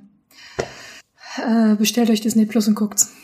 Ähm, ja, das ist so, ne, wenn jetzt manche sagen, gut, ich warte halt, bis es im Free TV ist, dann halt. Ja, lang. dann kannst du lange warten. Ja, dann sorry, not sorry. Ich glaube nicht, dass das passieren wird. Nö. Obwohl, es gibt auch Netflix-Serien, die im Free kamen, oder? Echt? Ich glaube schon. Kann mich aber irren. Egal. Hab kein Free TV. Äh, was würdest du denn sagen, war so deine Lieblingsfolge? Ich weiß nicht, sie haben alle irgendwie was für sich. Aber ich glaube so wirklich, die liebste Folge ist die erste. Ich glaube, bei mir war es die zweite, weil ich fand halt, äh, ich bin ein großer Fan von dem Samurai Jack-Macher. Mhm. Also ein Ty Typ, der halt all seine Geschichten durch sehr, sehr, sehr wenige Worte erzählt. Mhm. Weil das ist halt sowas, was das, das Medium äh, Film halt auch anderen Medien wieder voraus hat, obwohl es in Comics teilweise auch gemacht werden kann, dass du halt eine ganze Geschichte auch emotional erzählen kannst, ohne dass je jemand ein Wort sagt. Mhm. Und die zweite Folge war bis zum Ende quasi das. Mhm. Ja. Weil ja erst erst am Ende, wenn sie dann zu den zu den Javas kommen und und das kleine alte Alien, ich weiß leider nicht mehr, hatte hatte das einen Namen? Ich habe gesprochen. Genau der. der der redet dann halt tatsächlich kurz mit äh, mit dem Bounty Hunter, aber davor ist es ja wirklich einfach nur Bilder äh, Bildsprache. Mhm. Und das habe ich halt geliebt. Ja. Ich habe ein bisschen auch die Interaktion mit den Javas gefeiert. Weil die einfach, die sind so krank. Die sind halt echt so, wie man sie sich halt vorstellt. Ne? Sie haben es nicht geklaut, sie haben es demontiert.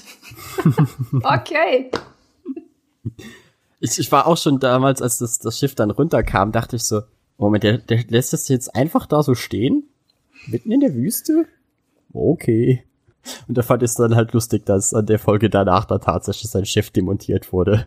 Ja, das ist echt geil. Und ich würde sagen, die Folge, die mir am wenigsten gefallen hat, das war die, äh, die vierte. Mhm. Kannst du mir da nochmal kurz auf die Die Sprünge in dieser, Se die quasi so eine Seven Samurai Referenz war, wo sie, äh, das Baby ja quasi in diesem Dorf lassen wollen und das Dorf wird dann angegriffen. Ach so, und, das- Äh, Mhm. Incoming Love Story, doch nicht Love Story. ja, die, ich fand die halt, die war halt nicht so stark und dann fand ich, merkte man dann halt auch sehr, dass alle Folgen immer von jemand anderem geschrieben wurden und halt auch die Regie immer jemand anders übernommen hat. Ja. Und Dann- ich Ja, rede weiter.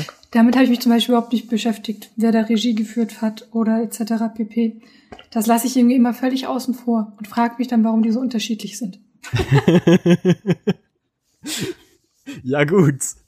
Das ist dann, ja, das ist dann halt die große Frage. So, hey, schau doch die gleiche Serie. Warum, warum ist der Ton denn jetzt so anders von Folge zu Folge? Ja, aber es ist, aber ist auch gut zu sehen, ne, wie jemand, also wie verschieden man an sowas rangeht. Ja, und du hast dann halt immer Leute, die es meiner Meinung nach besser machen und andere, die es halt weniger gut machen. Ja. Und ich glaube auch, dass die letzte Folge dir noch richtig gut gefallen wird, vor allem weil sie auch äh, von Taika Waititi, hm. der hat Regie geführt, also der Tor Ragnarok-Macher. Ah, den mag ich. Ja, deshalb kann Auch ich mir wenn viele ihn nicht mögen, aber ich mag den Teil. Es gibt Leute, die den nicht mögen? Ja, die fanden den viel zu comedy-lastig. Ich mochte ja, den. Ich mochte die anderen Torfilme nicht so gerne, wenn ich ja, ehrlich eben. bin. Also ich dachte mir ab dem Punkt so auch so, der Typ hat quasi Tor gerettet. Was, was hättest du da mit dem Charakter noch machen wollen? Ich fand das so super. Wir kennen uns von der Arbeit. ich, ich mag halt Taika Waititi einfach allgemein so. Der, der Typ hat einfach einen Riesenspaß an dem, was er macht und man merkt es einfach, der Mann kann einfach nicht ernst bleiben. Auch nicht in Interviews oder, oder wenn er mal bei, bei irgendwelche Preise abholen muss oder irgendwelche Reden halten. Er schafft es einfach nicht. Okay. Es ist halt irgendwie schön. Sympathisch klingt das. Ja. So, ich glaube, dann, dann wären wir durch mit Mandalorian. Mhm. Das Fazit ist, schaut es euch an, es ist gut. Auf jeden Fall. Und es ist für jeden was drin. Also ich finde, da gibt es so viele kleine Sachen, über die man irgendwie noch sprechen könnte, die da irgendwie gut gemacht sind. Da steckt viel drin. So, sollen wir dann mal zu einem etwas anderen Thema kommen? Ja. Willst du dann über Golden Kamui reden? Das kann ich machen. Ich habe Golden Kamui gelesen. Ist ein Manga, ähm, der um, sich um einen Veteran des russisch-japanischen Krieges dreht, der beim Goldschürfen in Hokkaido versucht, die Witwe eines gefallenen Kameraden zu versorgen. So ganz grob. Und irgendwie habe ich nicht gedacht, dass der so brutal wird. Also ich finde, der hat mich überrascht, positiv überrascht, was da irgendwie so alles an Plot-Twist noch kam, weil im Prinzip geht er dann auf Schatzsuche mit einer Eingeborenen, doof gesagt. Und mehr will ich dazu eigentlich nicht sagen, weil man dann schon viel, ich würde viel wegnehmen, aber macht super viel Spaß, hätte ich nicht gedacht. Ist so ein teilweise ja, nicht dunkler Humor, aber es ist nicht so eine rosa Welt, die da gezeichnet wird, sondern eher eine derbe Welt und sehr ironisch und sarkastisch. Also sehr schön. Und ist das in einem Band dann abgeschlossen oder? Nee, das war der erste Band, den habe ich beim Gewinnspiel gewonnen. Ähm, aber hätte ich mir niemals mitgenommen. Werde ich aber weiterlesen. Ich habe aber auch keine Ahnung, wie viele Teile das gibt. Also es gibt zwei Staffeln. Es gibt es auch als Anime-Serie. Und 20 Ausgaben gibt es. Oh. Das ist ja, viel. Ja, das ist dann. Ach, für Manga ist das eigentlich wenig. Ja, es gibt ja auch, also ich habe hier ganz viele Mangas, die auch in vier Teilen abgeschlossen sind. Es ist aber auch eher selten. Ja, das stimmt. Aber ich finde das immer besser, als wenn man dann irgendwie bei Band 40 ist und dann haben sie keinen Bock mehr und brechen es ab. Ja, das ist, das ist immer schade. Das ist traurig. Wir Berserk-Fans wissen, kennen, kennen das Problem. Nicht, dass es abgebrochen wird, aber der Typ schreibt halt alle Jubeljahre mal weiter. Ah oh je. Ja, ich bin da noch ganz am das Anfang. Das ist halt echt übel. Du hast mal Berserk gelesen? Noch nicht. Also ich habe, ich glaube, vor fünf Jahren oder so wurde mir das das erste Mal empfohlen von einem Kumpel, der gesagt hat, du musst es lesen. Da habe ich gesagt, ja, mache ich, wenn ich Geld habe. Und dann hat er mir das nach vor drei Jahren nochmal gesagt und vor zwei Jahren habe ich mir endlich den ersten Max-Band geholt und ich habe ihn immer noch nicht angefasst. Ich habe halt mit Kai damals diese, diese dreiteilige Reihe mhm. zu den Filmen gemacht und bin mittlerweile einfach an dem Punkt, wo ich nicht mehr weiß, ob, ob man Berserk wirklich einem einfach so, so empfehlen kann. Ja. Nicht, weil es nicht gut ist, aber weil es halt sehr, sehr derbe ist und du musst halt schon irgendwie einen starken Magen dafür haben. Ja, ich Deshalb würde ich halt nicht einfach so rausgehen und zu jedem sagen, schau die Berserker an, das ist super. Und der kommt dann verstört zurück und ist so, Alter, was läuft mit dir denn schief? Ja, würde mich jetzt bei der Person nicht so wundern, aber ähm, ja, ich werde es mir in jedem Fall angucken. Und wenn nicht, bei Mangas stört's mich nicht so, äh, wenn ich da so einen einzelnen Teil rumstehen habe. Bei Comics müsste ich zusehen, dass ich den wieder verkaufe, weil das geht gar nicht im Regal. so ein einsamer einzelner Teil. Und dabei ist es bei Comics ja meistens einfacher, es komplett zu bekommen. Das stimmt. Aber auch das holt man sich meistens nach und nach. Und gibt ja auch, wenn man auf Deutsch liest, diese Stolperfallen, dass Dinge ausverkauft sind mittendrin, warum auch immer, nicht geprintet werden. Ja, das ist bitter. Ja. Aber Golden Kamuy, Mhm. würdest du sagen, Kann- eine Empfehlung. Ja, würde ich auf jeden Fall empfehlen. Halt vor allem für Leute, die dann halt wahrscheinlich so ein Fable für äh, feudales Japan haben. Ja, oder auch ein bisschen was Ernsteres lesen wollen. Und da, es gibt halt auch bisher kein Fanservice da drinne. Finde ich auch mal angenehm. Ah, dass das mir dann nicht andauernd irgendwelche Riesenhupen, die irgendwo rausplatzen, entgegenkommen.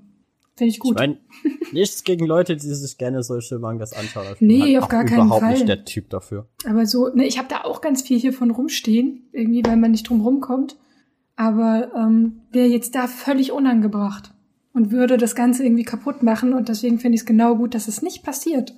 Sondern du da so ein schönes Zweiergespann hast, die sich da begegnen und irgendwie äh, noch nicht mal unbedingt freiwillig zusammenarbeiten. Und Saskia, Mhm. Hörst du es? Weißt du, was für eine Zeit jetzt ist?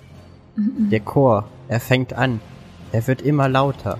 Denn es ist Warhammer-Zeit!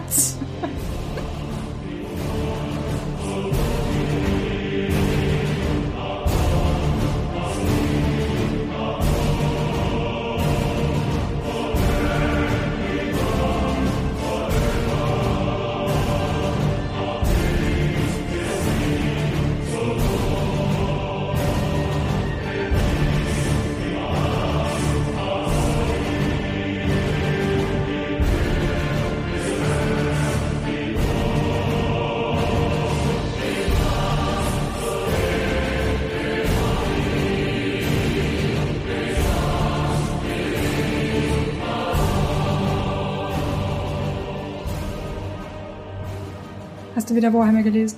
Ich glaube, ich mach äh, das immer. Hab ich jemals aufgehört, Warhammer zu lesen? Du wirst niemals Weil- aufhören. Ja, vielleicht nach den 56 Spenden kann ich dann aufhören. Okay. Aber ja, ich habe den äh, vierten Teil der Horus Heresy gelesen. Und äh, um das kurz noch mal dir zu erklären, Saskia, was jetzt diese Horus Heresy ist, es ist quasi die Prequel-Reihe zu Warhammer 40k, weil es heißt ja 40k, weil im Jahre 40.000, alles ist düster, Welt ist am Arsch, bla bla. Und äh, die Horus Heresy spielt halt davor, also im 31. Jahrtausend. Und da gibt es halt diesen einen Typen, der heißt Horus, das ist der Sohn des Imperators, ein riesengroßer, krasser Typ. Und der hat sich dann halt irgendwann mal gedacht, hm, das, was Papi so macht, das finde ich nicht ganz so geil. Lass doch mal äh, den verraten und äh, die Kontrolle übernehmen. Mhm. Und das erzählen halt dann diese 56 Bände, Oh Gott. weil es halt ein riesiges Epos ist, weil, weil Warhammer halt, keine Ahnung, jetzt seit 30, 40 Jahren, nein, 30 Jahren existiert. Und dementsprechend gibt es da halt sehr viel Geschichte, die du aufholen musst und erzählen musst. Und du hast halt auch bei Warhammer so die, die riesigen Ultra-Ultra-Nerds. Und da müssen die Schreiber dann natürlich auch immer aufpassen, dass sie keine Plot-Holes entstehen lassen oder irgendwas vergessen, weil dann kommt ja halt wieder irgendein Typ und ist so, ja, aber das war doch eigentlich anders. Oh Gott. Warhammer Fanbase ist äh, besonders, würde ich mal sagen. Ich glaube, jede Und- große Fanbase ist so besonders, oder? Ja, aber die von Warhammer ist ja eigentlich gar nicht mal so groß. Es ist halt, es sind halt einfach so gefühlt die Ultra-Nerds. Okay. Aber Warhammer ist riesig. Ist, hast du den Eindruck? Gefühlt ja. Also 56 Bände finde ich schon riesig. Ja, ja, klar, also. Und Aber jetzt als Franchise. Also, nee, da leider. Also ich glaube, die hatten mal ihre Zeit oder die sind halt nicht so offen riesig. Also ich glaube schon, dass es eine größere Fanbase gibt, die es auch gerne spielen und so. Ähm, weil immer, wenn ich zu meinem Comicladen laufe, laufe ich auch an einem Spieleladen vorbei. Und das meiste, was da im Regal steht, ist Warhammer. Ja, es ist halt äh, ein Hobby, mit dem sich sehr viel Geld verdienen lässt, weil alles arschteuer ist. Mhm. Aber es ist halt schon irgendwo nischiger. Ja, das stimmt. Also zumindest habe ich das Gefühl. Und äh, was ich halt jetzt gelesen habe, war der vierte Teil. Der heißt äh, Der Flug der Eisenstein. Was schon meiner Meinung nach als Name einfach super ist, weil du wieder so richtig merkst, so, okay, wir brauchen so eine, eine düstere, grimdark Science-Fiction-Fantasy-Welt. Wie nennen wir unseren Titel? Unser Raumschiff Eisenstein. Oh Gott. Und äh, ja, es handelt von einer Geschichte, die parallel zu dem, äh, glaube ich, dritten Band sich ereignet. Und äh, die Soldaten in Warhammer sind halt in Trupps eingeteilt. Das heißt, du hast dann halt die Ultramarines und du hast dann halt die Death Guard und die sind, eigentlich sind es alles Soldaten, aber sie haben halt so alle ihre Alleinstellungsmerkmale. Zum Beispiel die einen halten sich voll hart an die Regeln, währenddem es die anderen miese Bastarde sind und einfach alles umbringen, was nicht bei zwei geflüchtet ist. Und die Death Guard sind halt sehr stoische Soldaten, die relativ wenig äh, für Humor übrig haben und eigentlich alle recht leise sind und, und halt kein, keine Typen, mit denen du wirklich Zeit verbringen willst. Und das Buch fängt an mit einer Schlacht, die relativ langweilig ist. Du wir- wirst halt so eingeleitet in die neuen Charaktere, weil du jetzt nach drei Bänden tatsächlich mal wieder neue Charaktere hast. Und wie gesagt, der Anfang ist jetzt nicht so spannend, aber spätestens dann, wenn du merkst, okay, wir sind jetzt ab dem Punkt, wo so die Geschichte sich mit der anderen überschneidet und so der Verrat langsam entsteht und wir halt einen Charakter mit Garro haben, der eigentlich sehr eigentlich sehr nett ist und auch eigentlich nicht so ganz in diese Truppe reinpasst, wird es dann halt doch schon irgendwie sehr, sehr gut. Bis dahin hat man dann halt vier Stunden Hörbuch schon gehört, aber hey, man hat ja auch noch zehn Stunden vor sich. Ja. Ich Und deshalb, ja, erzähl weiter. und deshalb fand ich halt, vier hatten, ist so ein richtiger Slowburner, aber wird dann gegen Ende richtig, richtig gut. Wenn sie dann tatsächlich auf ihr, ihr eigenes Raumschiff mit der Eisenstein bekommen und sich da dann wirklich gruselige Dinge ereignen. Da, glaube ich, brilliert der Band dann am besten und man hat halt sehr viel Fanservice gegen Ende, wo dann auch andere Charaktere, von denen man schon sehr viel gehört hat, dann zum ersten Mal auftauchen und die dann halt wieder so übelst episch beschrieben werden, weil das ist so halt die Warhammer-Sache, alles muss immer groß und episch sein. das, das erkennt man schon an dem Schiff, weil die Eisenstein wird eigentlich als Raumschiff bezeichnet, was sehr klein ist und, und jetzt nicht, auch nicht sonderlich hübsch. Es ist eher so ein kleines abgewracktes Schiff und gerade mal zwei Kilometer lang. Und allein die Aussage so, ja, es ist ein kleines Schiff, es ist gerade mal zwei Kilometer lang, denkt man sich schon so, Moment, was? So wie sehen die Großen dann aus? Ja. Ich frage Und- mich, ob da was gespiegelt wird. Wie meinst du? Wenn alles so riesig und groß sein muss. Es Ja, wurde ja manchmal- auch irgendwie, keine Ahnung. Ja, man hat schon manchmal die, die, so die Vermutung, ich hatte jetzt auch in dem letzten, wo ich mir war, so, schreibt da gerade jemand einfach gerade seine eigenen Perversionen in das Buch rein? Hm, möglich wär's. Ah, und nicht gespielt, ich habe kompensieren. Kompensieren habe ich gesucht. Ach ja, ja, das, das könnte sein.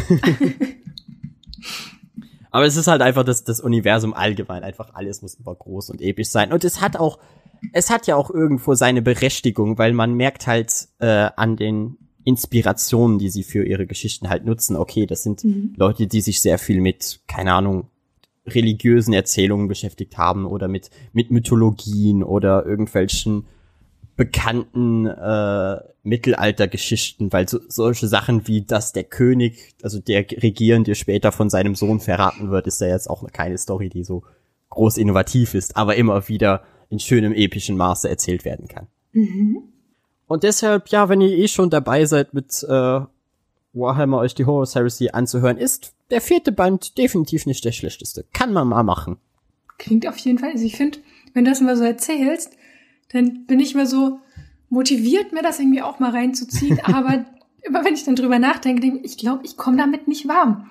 Also es klingt irgendwie interessant und das könnte es gut werden. Also kennst du das? Wenn jemand so völlig drin ist in sowas und das toll findet und man denkt sich so, ja, nee. so, Es ist, glaube ich, einfach dieses, ich rede auch sehr gern mit Menschen, die einfach Passion für was haben. ja, Und ich glaube, es ist einfach das. So, ich interessiere mich zum Beispiel null für Bodybuilding, aber wenn ein Typ, der, der wirklich begeistert davon ist, mir darüber erzählt, höre ich mir das trotzdem gerne an. Ja, das stimmt. Und ich glaube, so ist es einfach mit vielem. Ja.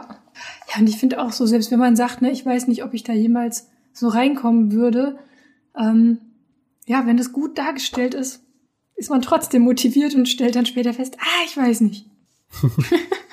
Ja, also kannst es ja mal versuchen, wenn du Lust hast. Ja, ich, es So, kommt auf die äh, Liste.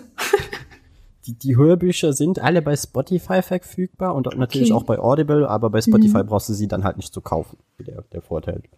Der Nachteil ist dann natürlich, du musst dann immer tracken, auf welch, was für einem äh, Track du dich gerade befindest, wenn du weiterhörst. Ja, Das ist das was dann lästig daran ist.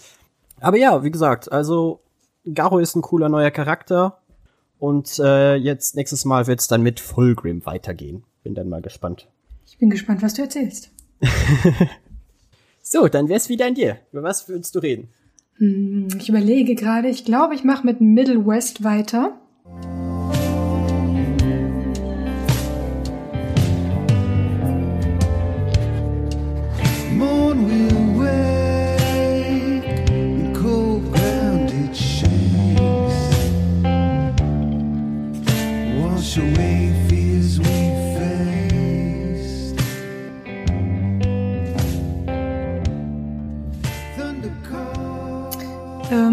Ist im, bei Image Comics erschienen. Ich habe keine Oh. Ahnung, ob es auf Deutsch rauskommt. Ist von Scotty Young und ich liebe Scotty Young. Also wenn, dann würde ich mal schätzen, dass es entweder bei Splitter oder bei CrossCult erscheint, weil das sind meistens die Leute, die sich die äh, Image-Lizenzen besorgen. Ich bin gespannt, weil ich habe den mitgenommen, weil er interessant aussah und interessant klang. Aber jetzt nicht, weil ich mir dachte, boah, muss unbedingt und ne. Und ich fand ihn echt, er hat mich auch wieder positiv überrascht. Ähm, gut, Scotty Young war auch so ein Kaufgrund, weil ich muss sagen, I Hate Fairyland, ich fand's so geil. Ähm, und es geht im Prinzip, man hat, wenn man startet, hat man das Gefühl, man ist im ganz normalen Amerika der Jetztzeit oder halt irgendwie ne, noch nicht so weit weg und stellt dann im Verlauf fest, dass es da auch sehr viel Magie gibt. Und das ist so ein bisschen gegensätzlich, weil man hat es einfach nicht erwartet. Und die Hauptfigur ist ein kleiner Junge mit einem gewalttätigen, cholerischen Vater, der ihn auch für die kleinsten Dinge äh, angeht. Und er läuft weg und wird von einem Tornado verfolgt. Und man weiß aber nicht, woher dieser Tornado kommt. Ähm, und im Verlauf der Story findet auch der Junge raus, wenn er sich aufregt, wenn er wütend wird, ähm, ja, Wird jetzt zum X-Man. wird er nicht zum X-Man, aber äh, es hat so ein wie so ein Kraftausbruch bei ihm auch. Und er macht sich halt dann auf die Suche mit Hilfe eines Fuchses. Äh, eigentlich so nach seinem Ursprung und wo er eigentlich hin will, so ein bisschen Selbstfindungssuche. Und ich musste da also ich glaube so jeder, der irgendwie so ein bisschen ja nicht cholerisch war als Kind oder so, sondern zu Wutausbrüchen irgendwie geneigt hat, ich glaube, man findet sich da einfach wieder so ein bisschen. Und ich hätte mit dem Twist, der dann so kommt, also ich hätte es mir denken können, aber ich habe mir mal angewöhnt, nicht so viel zu denken, wenn ich lese, dann ja, man kriegt mehr Überraschung einfach, ne? Wenn, du, wenn eine Story okay. vorhersehbar ist und ich sage einfach, gut, ich lese es jetzt und ich nehme, ich mache mir nicht sehr viel Gedanken darüber, dann hat man öfter mal so einen Wow-Effekt, als wenn man so sagt, ach komm, das ist doch bestimmt so und so. Und Ich habe das Gefühl irgendwie zu meinem Job gemacht. So da über Sachen nachzudenken, während ich sie lese. Und so, so die Erwartungshaltung ja, und mir irgendwie zu setzen. Und bin dann natürlich immer begeistert, wenn mich was überrascht. Und halt enttäuscht, wenn ich wenn es dann halt wirklich so ist, wie ich es mir ausgemalt habe. ja, aber dann ist es doch viel schwieriger, dich zu überraschen, oder? Ja, na natürlich ist es dann schwieriger, aber die Begeisterung ist dann auch größer. Das stimmt. So argumentiere ich mir das dann immer. Weil, weil Leute sagen auch mir oft so, ja, warum musst du das dann immer alles kaputt denken? Ich, bin's, ich mach das mit Absicht. Ja, also ich So kann es auch ich nicht immer einfach. ausschalten. Ne? Also wenn es wirklich viel zu offensichtlich ist, ne, dass ich noch nicht mal drüber nachdenken muss, ne, dann ist es halt so. Aber da habe ich das irgendwie auch nicht gemacht.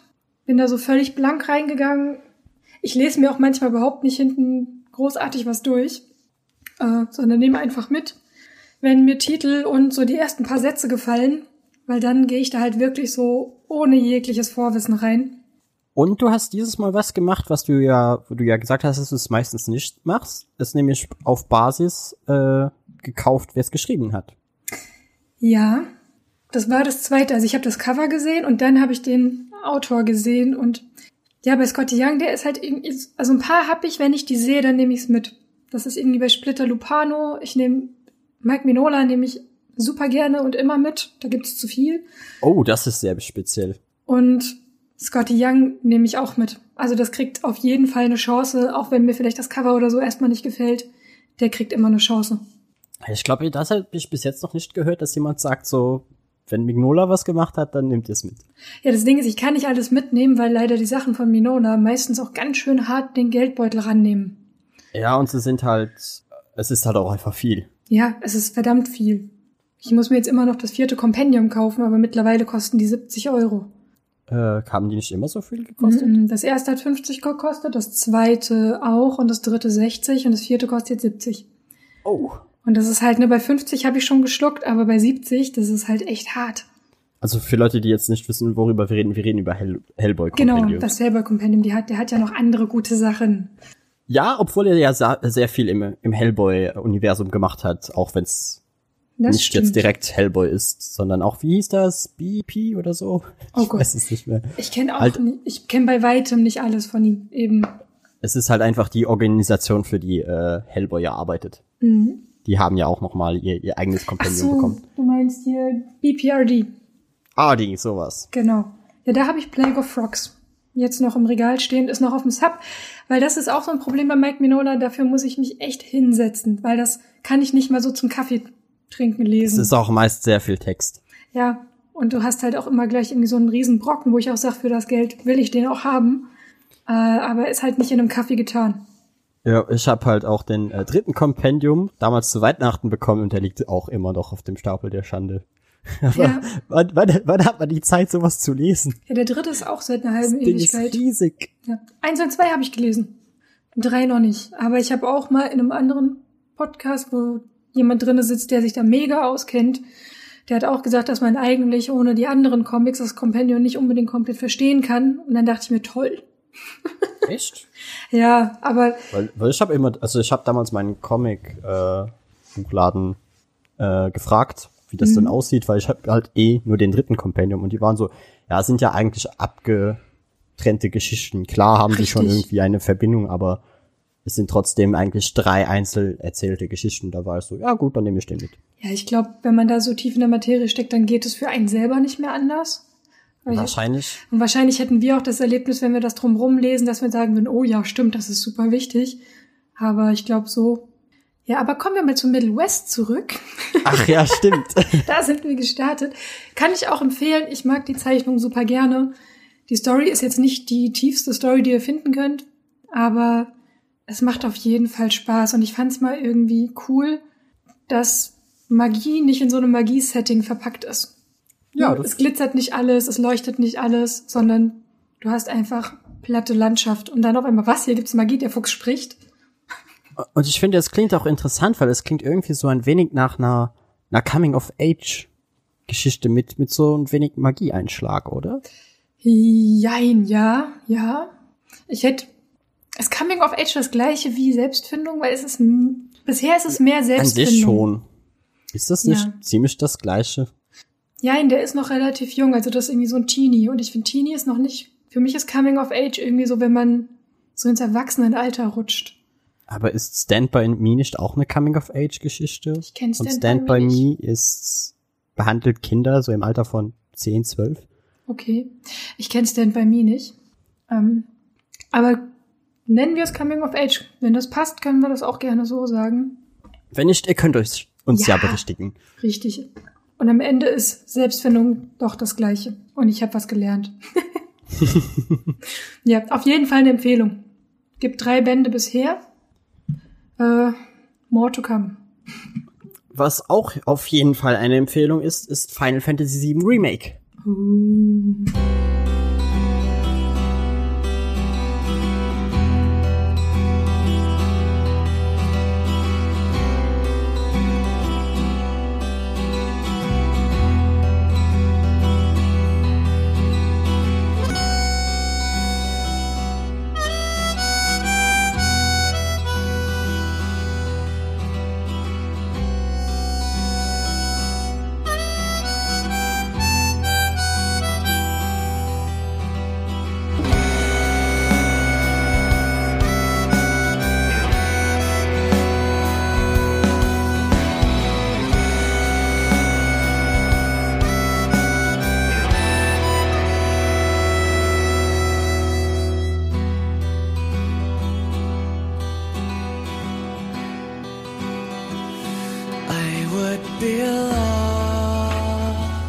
Ich habe jetzt sehr lange drauf gewartet und manche Menschen haben noch viel, viel länger drauf gewartet, weil äh, Final Fantasy VII ist in dem Jahr erschienen, als ich geboren wurde. Oh. Und äh, ich habe das damals, glaube ich, so um die 2010er rum, habe ich Final Fantasy VII angefangen nachzuholen. Das wurde dann eine Odyssee über mehrere PCs und Spielstände. Oh Gott. Es war nicht schön. Aber ich habe das, ich habe trotzdem vor allem die, den Anfang der Geschichte wirklich lieben gelernt, weil ich, ich, ich mag einfach diese Charaktere, ich mag auch diese, diese schrulligen 90er Jahre deutsche Übersetzung irgendwie. Mhm. Ich finde, die haben immer noch mal einen, einen ganz bestimmten Charakter. Sie sind zwar zu großen Teilen auch einfach fehlübersetzt, aber das, das macht es für mich auch irgendwie sympathischer. Mhm. Und der Hauptgrund, warum Leute halt ein Final Fantasy Remake haben wollten, war damals 2005 äh, gab es auf der PlayStation 3 eine Tech-Demo, die äh, das Intro von Final Fantasy VII in PS3-Grafik gezeigt hat. Mhm. Das heißt, es war so der, der übelste Tease und glaube ich auch keine sonderlich gute Idee von Square Enix damals, weil äh, alle wollten jetzt ein, ein Final Fantasy VII Remake haben. Und es war aber nur eine Tech-Demo. Das heißt, es war nie geplant. Oh nein. Und äh, ja, deshalb haben wir dann 15 Jahre gewartet, bis, Mhm. bis dann und 10 Jahre schon allein einfach nur damit, damit eine Ankündigung kam. Das war, glaube ich, damals 2015 die E3, in der alles, alles passierte. Mhm. Also da wurden Dinge angekündigt, wo du dir denkst, was? Zum Beispiel gab es damals dann auch das, die Ankündigung für das äh, Shenmue 3, das Shenmue 3 rauskommt, was, wo Leute auch ewig drauf gewartet haben. Ich glaube, Last Guardian wurde nochmal neu angekündigt. Also alle Spiele, die die Menschen eigentlich schon aufgegeben haben, dass sie jemals nochmal erscheinen. Es war, war ein magischer Moment, die E3. Und ja, jetzt 2020 halte ich es dann endlich in, Händen, in den Händen und konnte Final Fantasy VII Remake spielen. Und es ist, es ist schon wirklich, wirklich toll. Vor allem, wenn, wenn man halt das alte gespielt hat und so die, die Orte wiedererkennt, jetzt halt in, in 3D und wirklich viel, viel schönerer Grafik. Obwohl ich sagen muss, dass ich auch diese, dieses alte, diese Hintergründe sehr, sehr mochte, so gerenderte Hintergründe. Mhm. Ich glaube, du weißt, was ich meine, oder? Ich glaube ja. So wie zum Beispiel auch bei dem ersten Resident Evil oder so. Dinge, die ich niemals gespielt habe und niemals spielen werde. Ach ja, Zombies, hab's vergessen. Zombies Ja. und Horror. Nein. Früher haben halt Spiele sehr oft, anstatt dass sie tatsächliche Level konstruiert haben in 3D, haben sie einfach äh, einen Zeichner engagiert, der dann quasi den Hintergrund gezeichnet hat. Mhm. Okay. Und du hast dich dann halt auf, einfach auf dem Hintergrund herumbewegt. Mhm.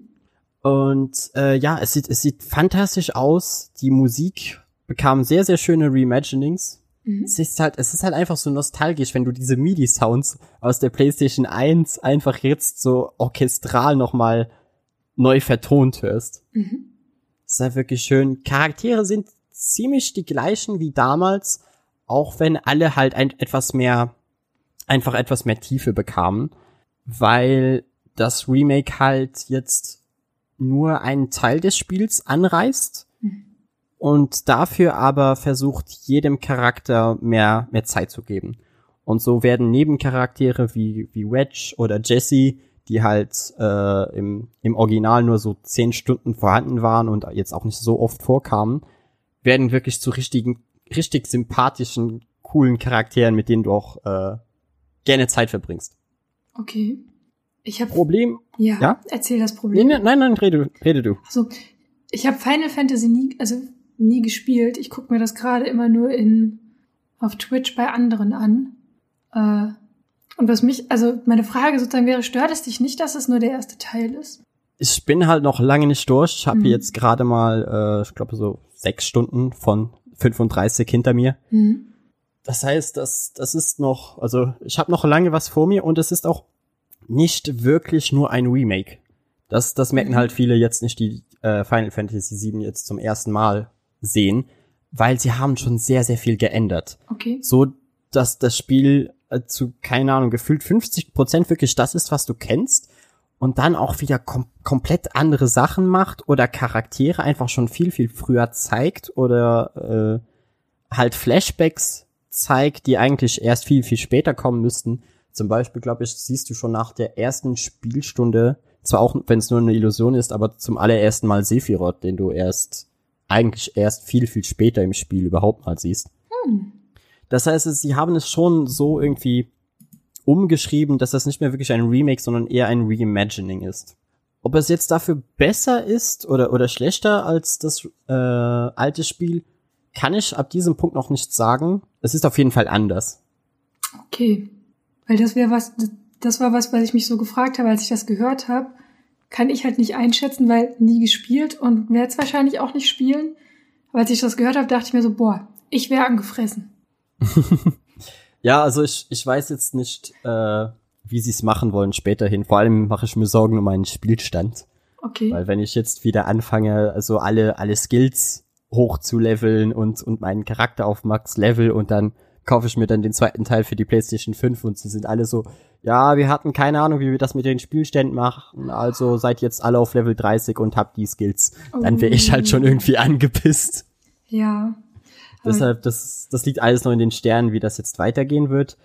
Aber bis jetzt mag ich das Spiel wirklich. Es ist halt eine ganz andere Erfahrung, weil es ist auch ein komplett neues Kampfsystem. Es ist halt viel mehr äh, Echtzeit-Kampfsystem, weil während es früher so ein Active Time Battle war, das heißt, du hast schon in Runden gekämpft, aber du hattest so eine Leiste, die sich aufgefüllt hat und wenn die voll war, konnte dein Charakter dann irgendeine Aktion machen. Okay. Ja, also ich finde, es klingt auch so, als wäre da irgendwie noch viel Liebe reingesteckt worden. Das definitiv. Problem, würde ich sagen, ist vor allem äh, die grafische, die grafischen Unterschiede, weil das Spiel sieht teilweise einfach fantastisch aus und dann an manchen Stellen einfach wie Grütze. Oh nein. Ich habe Kai äh, ein, ein Bild geschickt von einem Radio, Mhm. was einfach so im Hintergrund stand bei einem Händler und wenn du dann an den Händler rangehst äh, und mit ihm redest, dann dann zoomt die Kamera halt einmal so rein. Mhm. Und dann siehst du halt die Texturen viel mehr im Detail und viele Texturen sind da gar nicht. Also das sieht wirklich matschig aus. Auch äh, gibt es Probleme mit dem Nachladen von Texturen, wenn du dich zu schnell durch ein Gebiet Mhm. bewegst, dann, dann, du kennst das sicher, diese poppenden Texturen. Mhm. Bei, bei Borderlands jetzt nicht, weil Borderlands hat gefühlt auch quasi keine, aber Ja, weißt du, woran mich das gerade erinnert hat, was du beschrieben hast? Dass den Unterschied hast du auch manchmal bei Comics. Dass halt der Fokus auf da irgendwo reingelegt ist und alles, was drumherum ist, ist eigentlich nicht detailliert. Ja. Ne, also da, da fehlt ganz viel. Also es gibt Comics, da ist alles detailliert und das ist auch geil dann. Aber manchmal merkt man es überhaupt nicht, weil man eben so sehr vom Auge her gelenkt wird, dass es nur auf dem Fokus ist, dass es gar nicht auffällt. ja, also, du musst dir das dann halt auch in dem Spiel irgendwo versuchen zu verzeihen. Und sie haben Mhm. natürlich dadurch, dass äh, ja eine PlayStation Pro erschien, hast du ja jetzt immer ein Spiel, was für zwei Konsolen optimiert wurde. Und ich, ich finde das eigentlich auch, war, war nie eine gute Idee. Okay. Aber das ist, das ist nur meine Meinung, weil ab dem Punkt, die Idee von einer Konsole ist ja, dass das Spiel für eine Konsole dann entwickelt wird. Mhm. Das heißt, jeder kann sich darauf konzentrieren, mit der Hardware, also die Hardware komplett auszureizen, die man hat. Aber wenn du jetzt eine Konsole hast, die die, schwä die die schwächere Konsole ist und eine, die stärker ist, dann musst du halt immer sagen, okay, was machen wir jetzt? Machen wir jetzt einfach Abstriche bei der, bei der älteren? Oder äh, bekommen die Leute, die jetzt die Pro haben, einfach nicht viel mehr geboten als die, die normal spielen? Hm. Und ja, deshalb, und es ist auch merkwürdig, weil das Spiel ist auf der Unreal Engine 4 Mhm. entwickelt worden und die kann eigentlich, also die kann eigentlich besser aussehen. das heißt, ich weiß jetzt nicht, wie, wie das alles äh, zusammenhängt. Mhm. Und ich bin dann auch gespannt, wenn der PC-Port, glaube ich, nächstes Jahr, schätze ich mal, wird der erscheinen, Mhm. wie es dann aussieht. Ich kann mir vorstellen, dass es da nochmal große Sprünge macht. Aber bis jetzt, also die sechs Stunden, die ich gespielt habe, ich liebe es schon irgendwo sehr. Auch wenn ich einfach oft das Gefühl habe, so, hä, das war doch im Original gar nicht drin. Und es halt dadurch ein wenig gestreckt manchmal wirkt. Mhm. So ein wenig wie, äh, als hättest du den Manga gelesen und würdest dir jetzt den Anime anschauen. Ein wenig so fühlt es sich an. Und dann hast du noch die Filler-Episoden drin, ne? Ja, genau. Okay. So, so, ich glaube, das wäre so, so alles hast du jetzt in Farbe und irgendwie sieht es cooler aus und flüssige Animation und alles, aber irgendwo macht es dann auch Abstriche. Hm. Das ist natürlich doof. Aber Das heißt, dich reizt das gar nicht? ich weiß nicht, ich glaube, das gehört zu den Spielen, die ich mir sehr gerne angucke, aber weiß ich nicht. Das Ding ist, ich gebe dieses Geld nicht aus, um es zu spielen. Doof gesagt. Also ne, um, um dann festzustellen, ist doch nicht meins, weil ich habe keinen Teil Final Fantasy je gespielt. Also was ich sehe, finde ich cool. Die Schokobos sind Zucker. Ich habe mir äh, Final Fantasy 15 im Stream angeguckt. Ich liebe die Schokobos. Die sind einfach super, weil die als Küken einfach richtig fett sind und plüschig. Ja. Und dann einfach so wunderschöne Viecher werden. Ähm, ich will so ein Ding zum Knautschen. Ähm, und die, also ne, ich finde das alles cool aufgebaut, aber ich habe keine Ahnung, ob ich Spaß dran hätte. Und da bin ich dann immer gehemmt, irgendwie Geld dafür auszugeben, um dann festzustellen, ne, keine Ahnung, ich habe mir Deadpool und Spider-Man gekauft zum Spielen. Ja, habe ich auch Geld ausgegeben für und steht im Regal. Ich spiele es nicht weiter. Ja, das ist dann natürlich schade. Zumindest wenn du deine Spiele ja über, äh, also für Konsolen kaufst, kannst du sie ja dann immer wieder verkaufen, wenn du es nicht magst. Aber da kriegt man auch nicht wirklich das Geld wieder raus.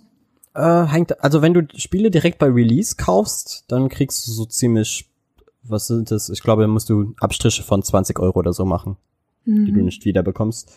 Und später natürlich kannst du dir Spiele auch gebraucht kaufen. Das ist dann meistens so, wie ich an meine PlayStation-Spiele rankomme. Außer es ist jetzt was wie in diesem Fall, was ich super direkt unbedingt bei Release haben muss.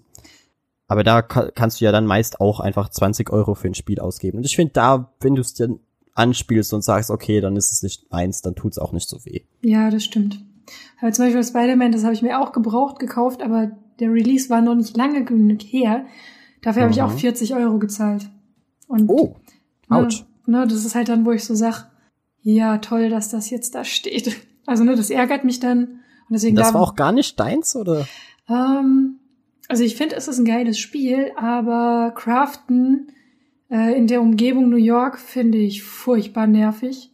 Weil, Craften? naja, da musst du auch irgendwie zusehen, dass du deinen Anzug irgendwie aufbaust, ausbaust. Äh, und dazu musst du halt lauter kleine Sachen sammeln, machen und tun. Und das halt immer nur in New York. Und für mich ist immer so ganz wichtig, dass mir die Umgebung gefällt. Und eine Großstadt ist nicht das, was mir gefällt. Mir gefällt, äh, in God of War durch diese Welt zu laufen. Da crafte ich auch alles zusammen. Und das, ne, wenn da kein Zeitdruck herrscht, dann werde ich da auch nicht müde. Aber so durch New York schwingen war cool. Um, und ich bin da auch ein bisschen an die Grenzen gekommen, weil ich habe ja ein ziemliches Löcherhirn, was äh, Kampftechnik, also Kampfmechanik angeht. Ach so, ja, okay. Und Kombos. Und nach drei Wochen habe ich das halt vergessen. Und dann bin Ja, ich aber in meinem. Spielstand, komme ohne die nicht weiter, weil ich die Gegner sonst nicht besiegt bekomme. Und das war dann so richtig der Nagel in den Sarg für das Spiel bei mir. Na, wo ich sage, es ist ein gutes Spiel. Ich würde es wahrscheinlich auch jedem empfehlen, der irgendwie kein Siebhirn hat für sowas und ne, der auch gerne hunderte von Stunden in New York verbringt. Aber für mich war es halt dann echt nix. Da war ich auch immer so dankbar bei Witcher, dass bei Witcher alle Button-Prompts immer angezeigt werden. Ja, Weil an sich, an sich finde ich sowas schrecklich, wenn einfach der ganze Bildschirm voll mit Informationen gepackt ist. Aber bei Witcher war ich so, danke, ich habe es drei Monate nicht mehr gespielt. Ich habe keine Ahnung mehr, wie man dieses Spiel spielt. Aber wobei ich bei Witcher sagen muss, dass ich, ich habe jetzt, glaube ich, 45 Stunden auf der Uhr und in, beim ersten Spielgang wusste ich noch, wie man blockt. Ich weiß es nicht mehr. Und ich weiß es schon seit 30 Stunden mindestens nicht mehr. Oh. Deswegen muss ich immer ausweichen. Ich habe keine Ahnung, wie man blockt. Ich glaube, es war eine der äh, Schultertasten. Ich habe alle durchprobiert, er blockt nicht. Also entweder mache ich das zu spät oder zu kurz oder es funktioniert auch so Naja, musst du so durchkommen. richtig. Also auf jeden Fall mein Fazit für Final Fantasy VII ist so an sich super für allen für Leute, die das bereits kennen. Leute, die jetzt neu mit einsteigen, werden vielleicht etwas verwirrt sein, aber können das Spiel wahrscheinlich auch auf sehr viele andere Art und Weisen genießen. Vor allem, weil es halt mal wieder ein etwas lineares Spiel ist. Das heißt, man merkt einfach, alle ähm, Umgebungen sind handgemacht, handgecraftet und es ist halt nicht das x-te Open-World-Spiel, wo alles gefühlt gleich aussieht.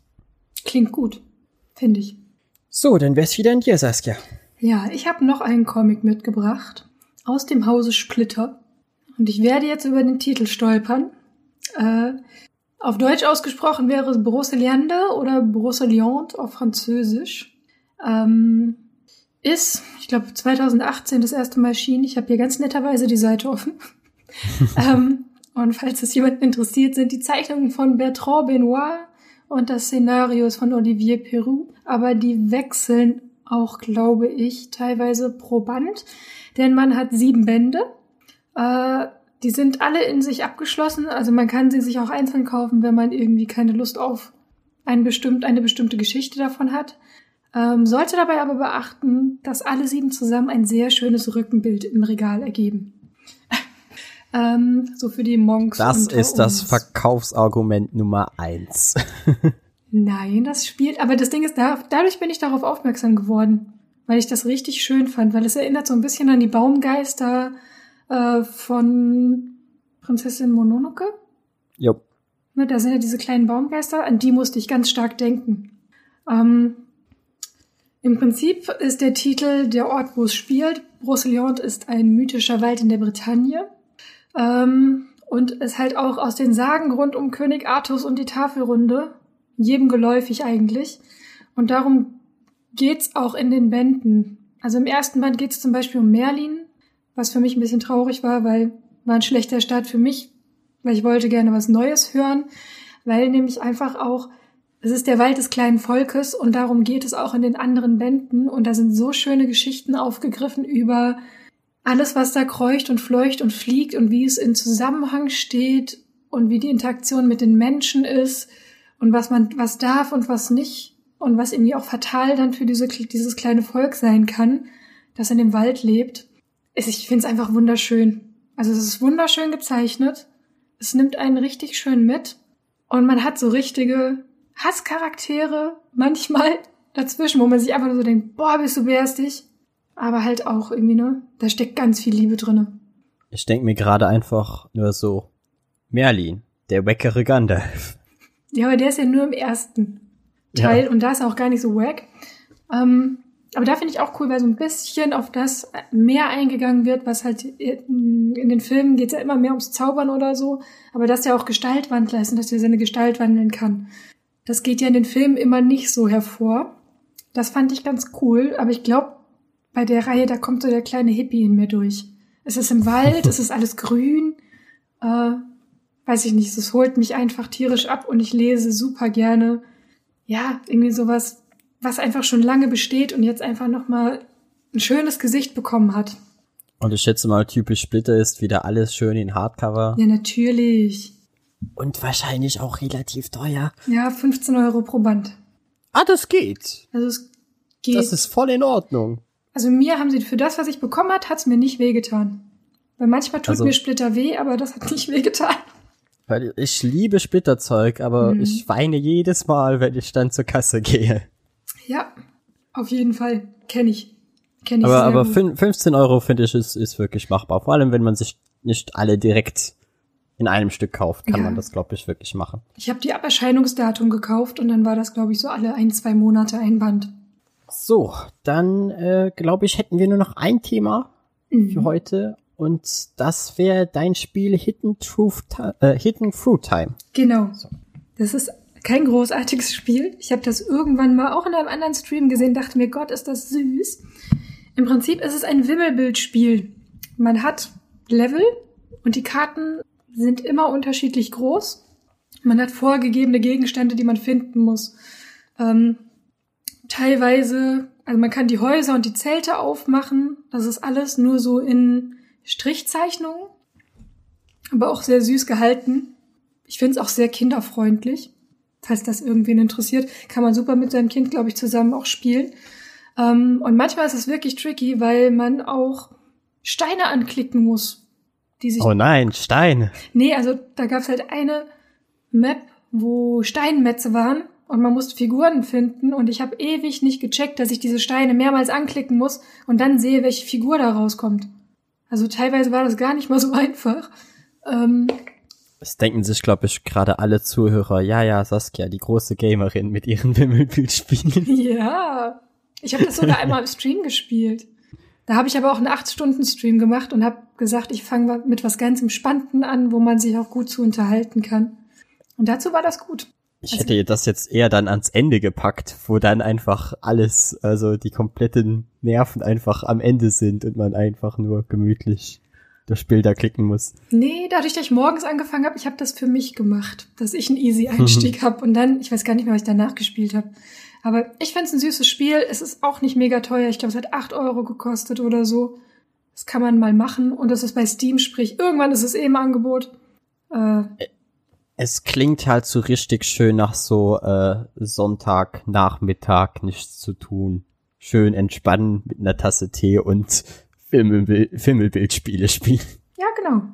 Oder halt, ne? Keine Ahnung, da könnte ich Kai, wenn er wieder fragt, kann das mit seinem Lütten spielen, würde ich sagen, ja. Ich glaube ich glaub nur, dass Kai sowas nicht spielen würde. Ja. Es ist, Aber ist doch schön. ja, es ist wie ein Buch, wo es Walter rausholen. Genauso schön wie dieser Podcast hier. Mhm. Und alles Schöne muss auch irgendwann leider mal enden. Richtig. Und wir wären jetzt am Ende dieses Podcasts angekommen. Es wäre nur noch zu sagen, vielen Dank fürs Zuhören. Schaut bei Saskia im Stream vorbei Ja, bitte. unter Miss Pansky. Nee, Miss Unterstrich Pansky. Richtig. Genau.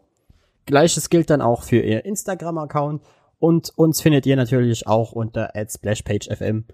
Und Kai könnt ihr natürlich auch immer Hallo sagen unter @comic-newbie-.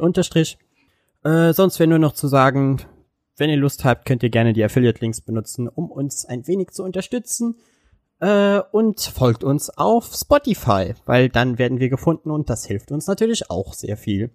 Wir bedanken uns fürs Zuhören, wir wünschen euch noch einen schönen Tag und wir hoffen, wir hören uns wieder beim nächsten Mal.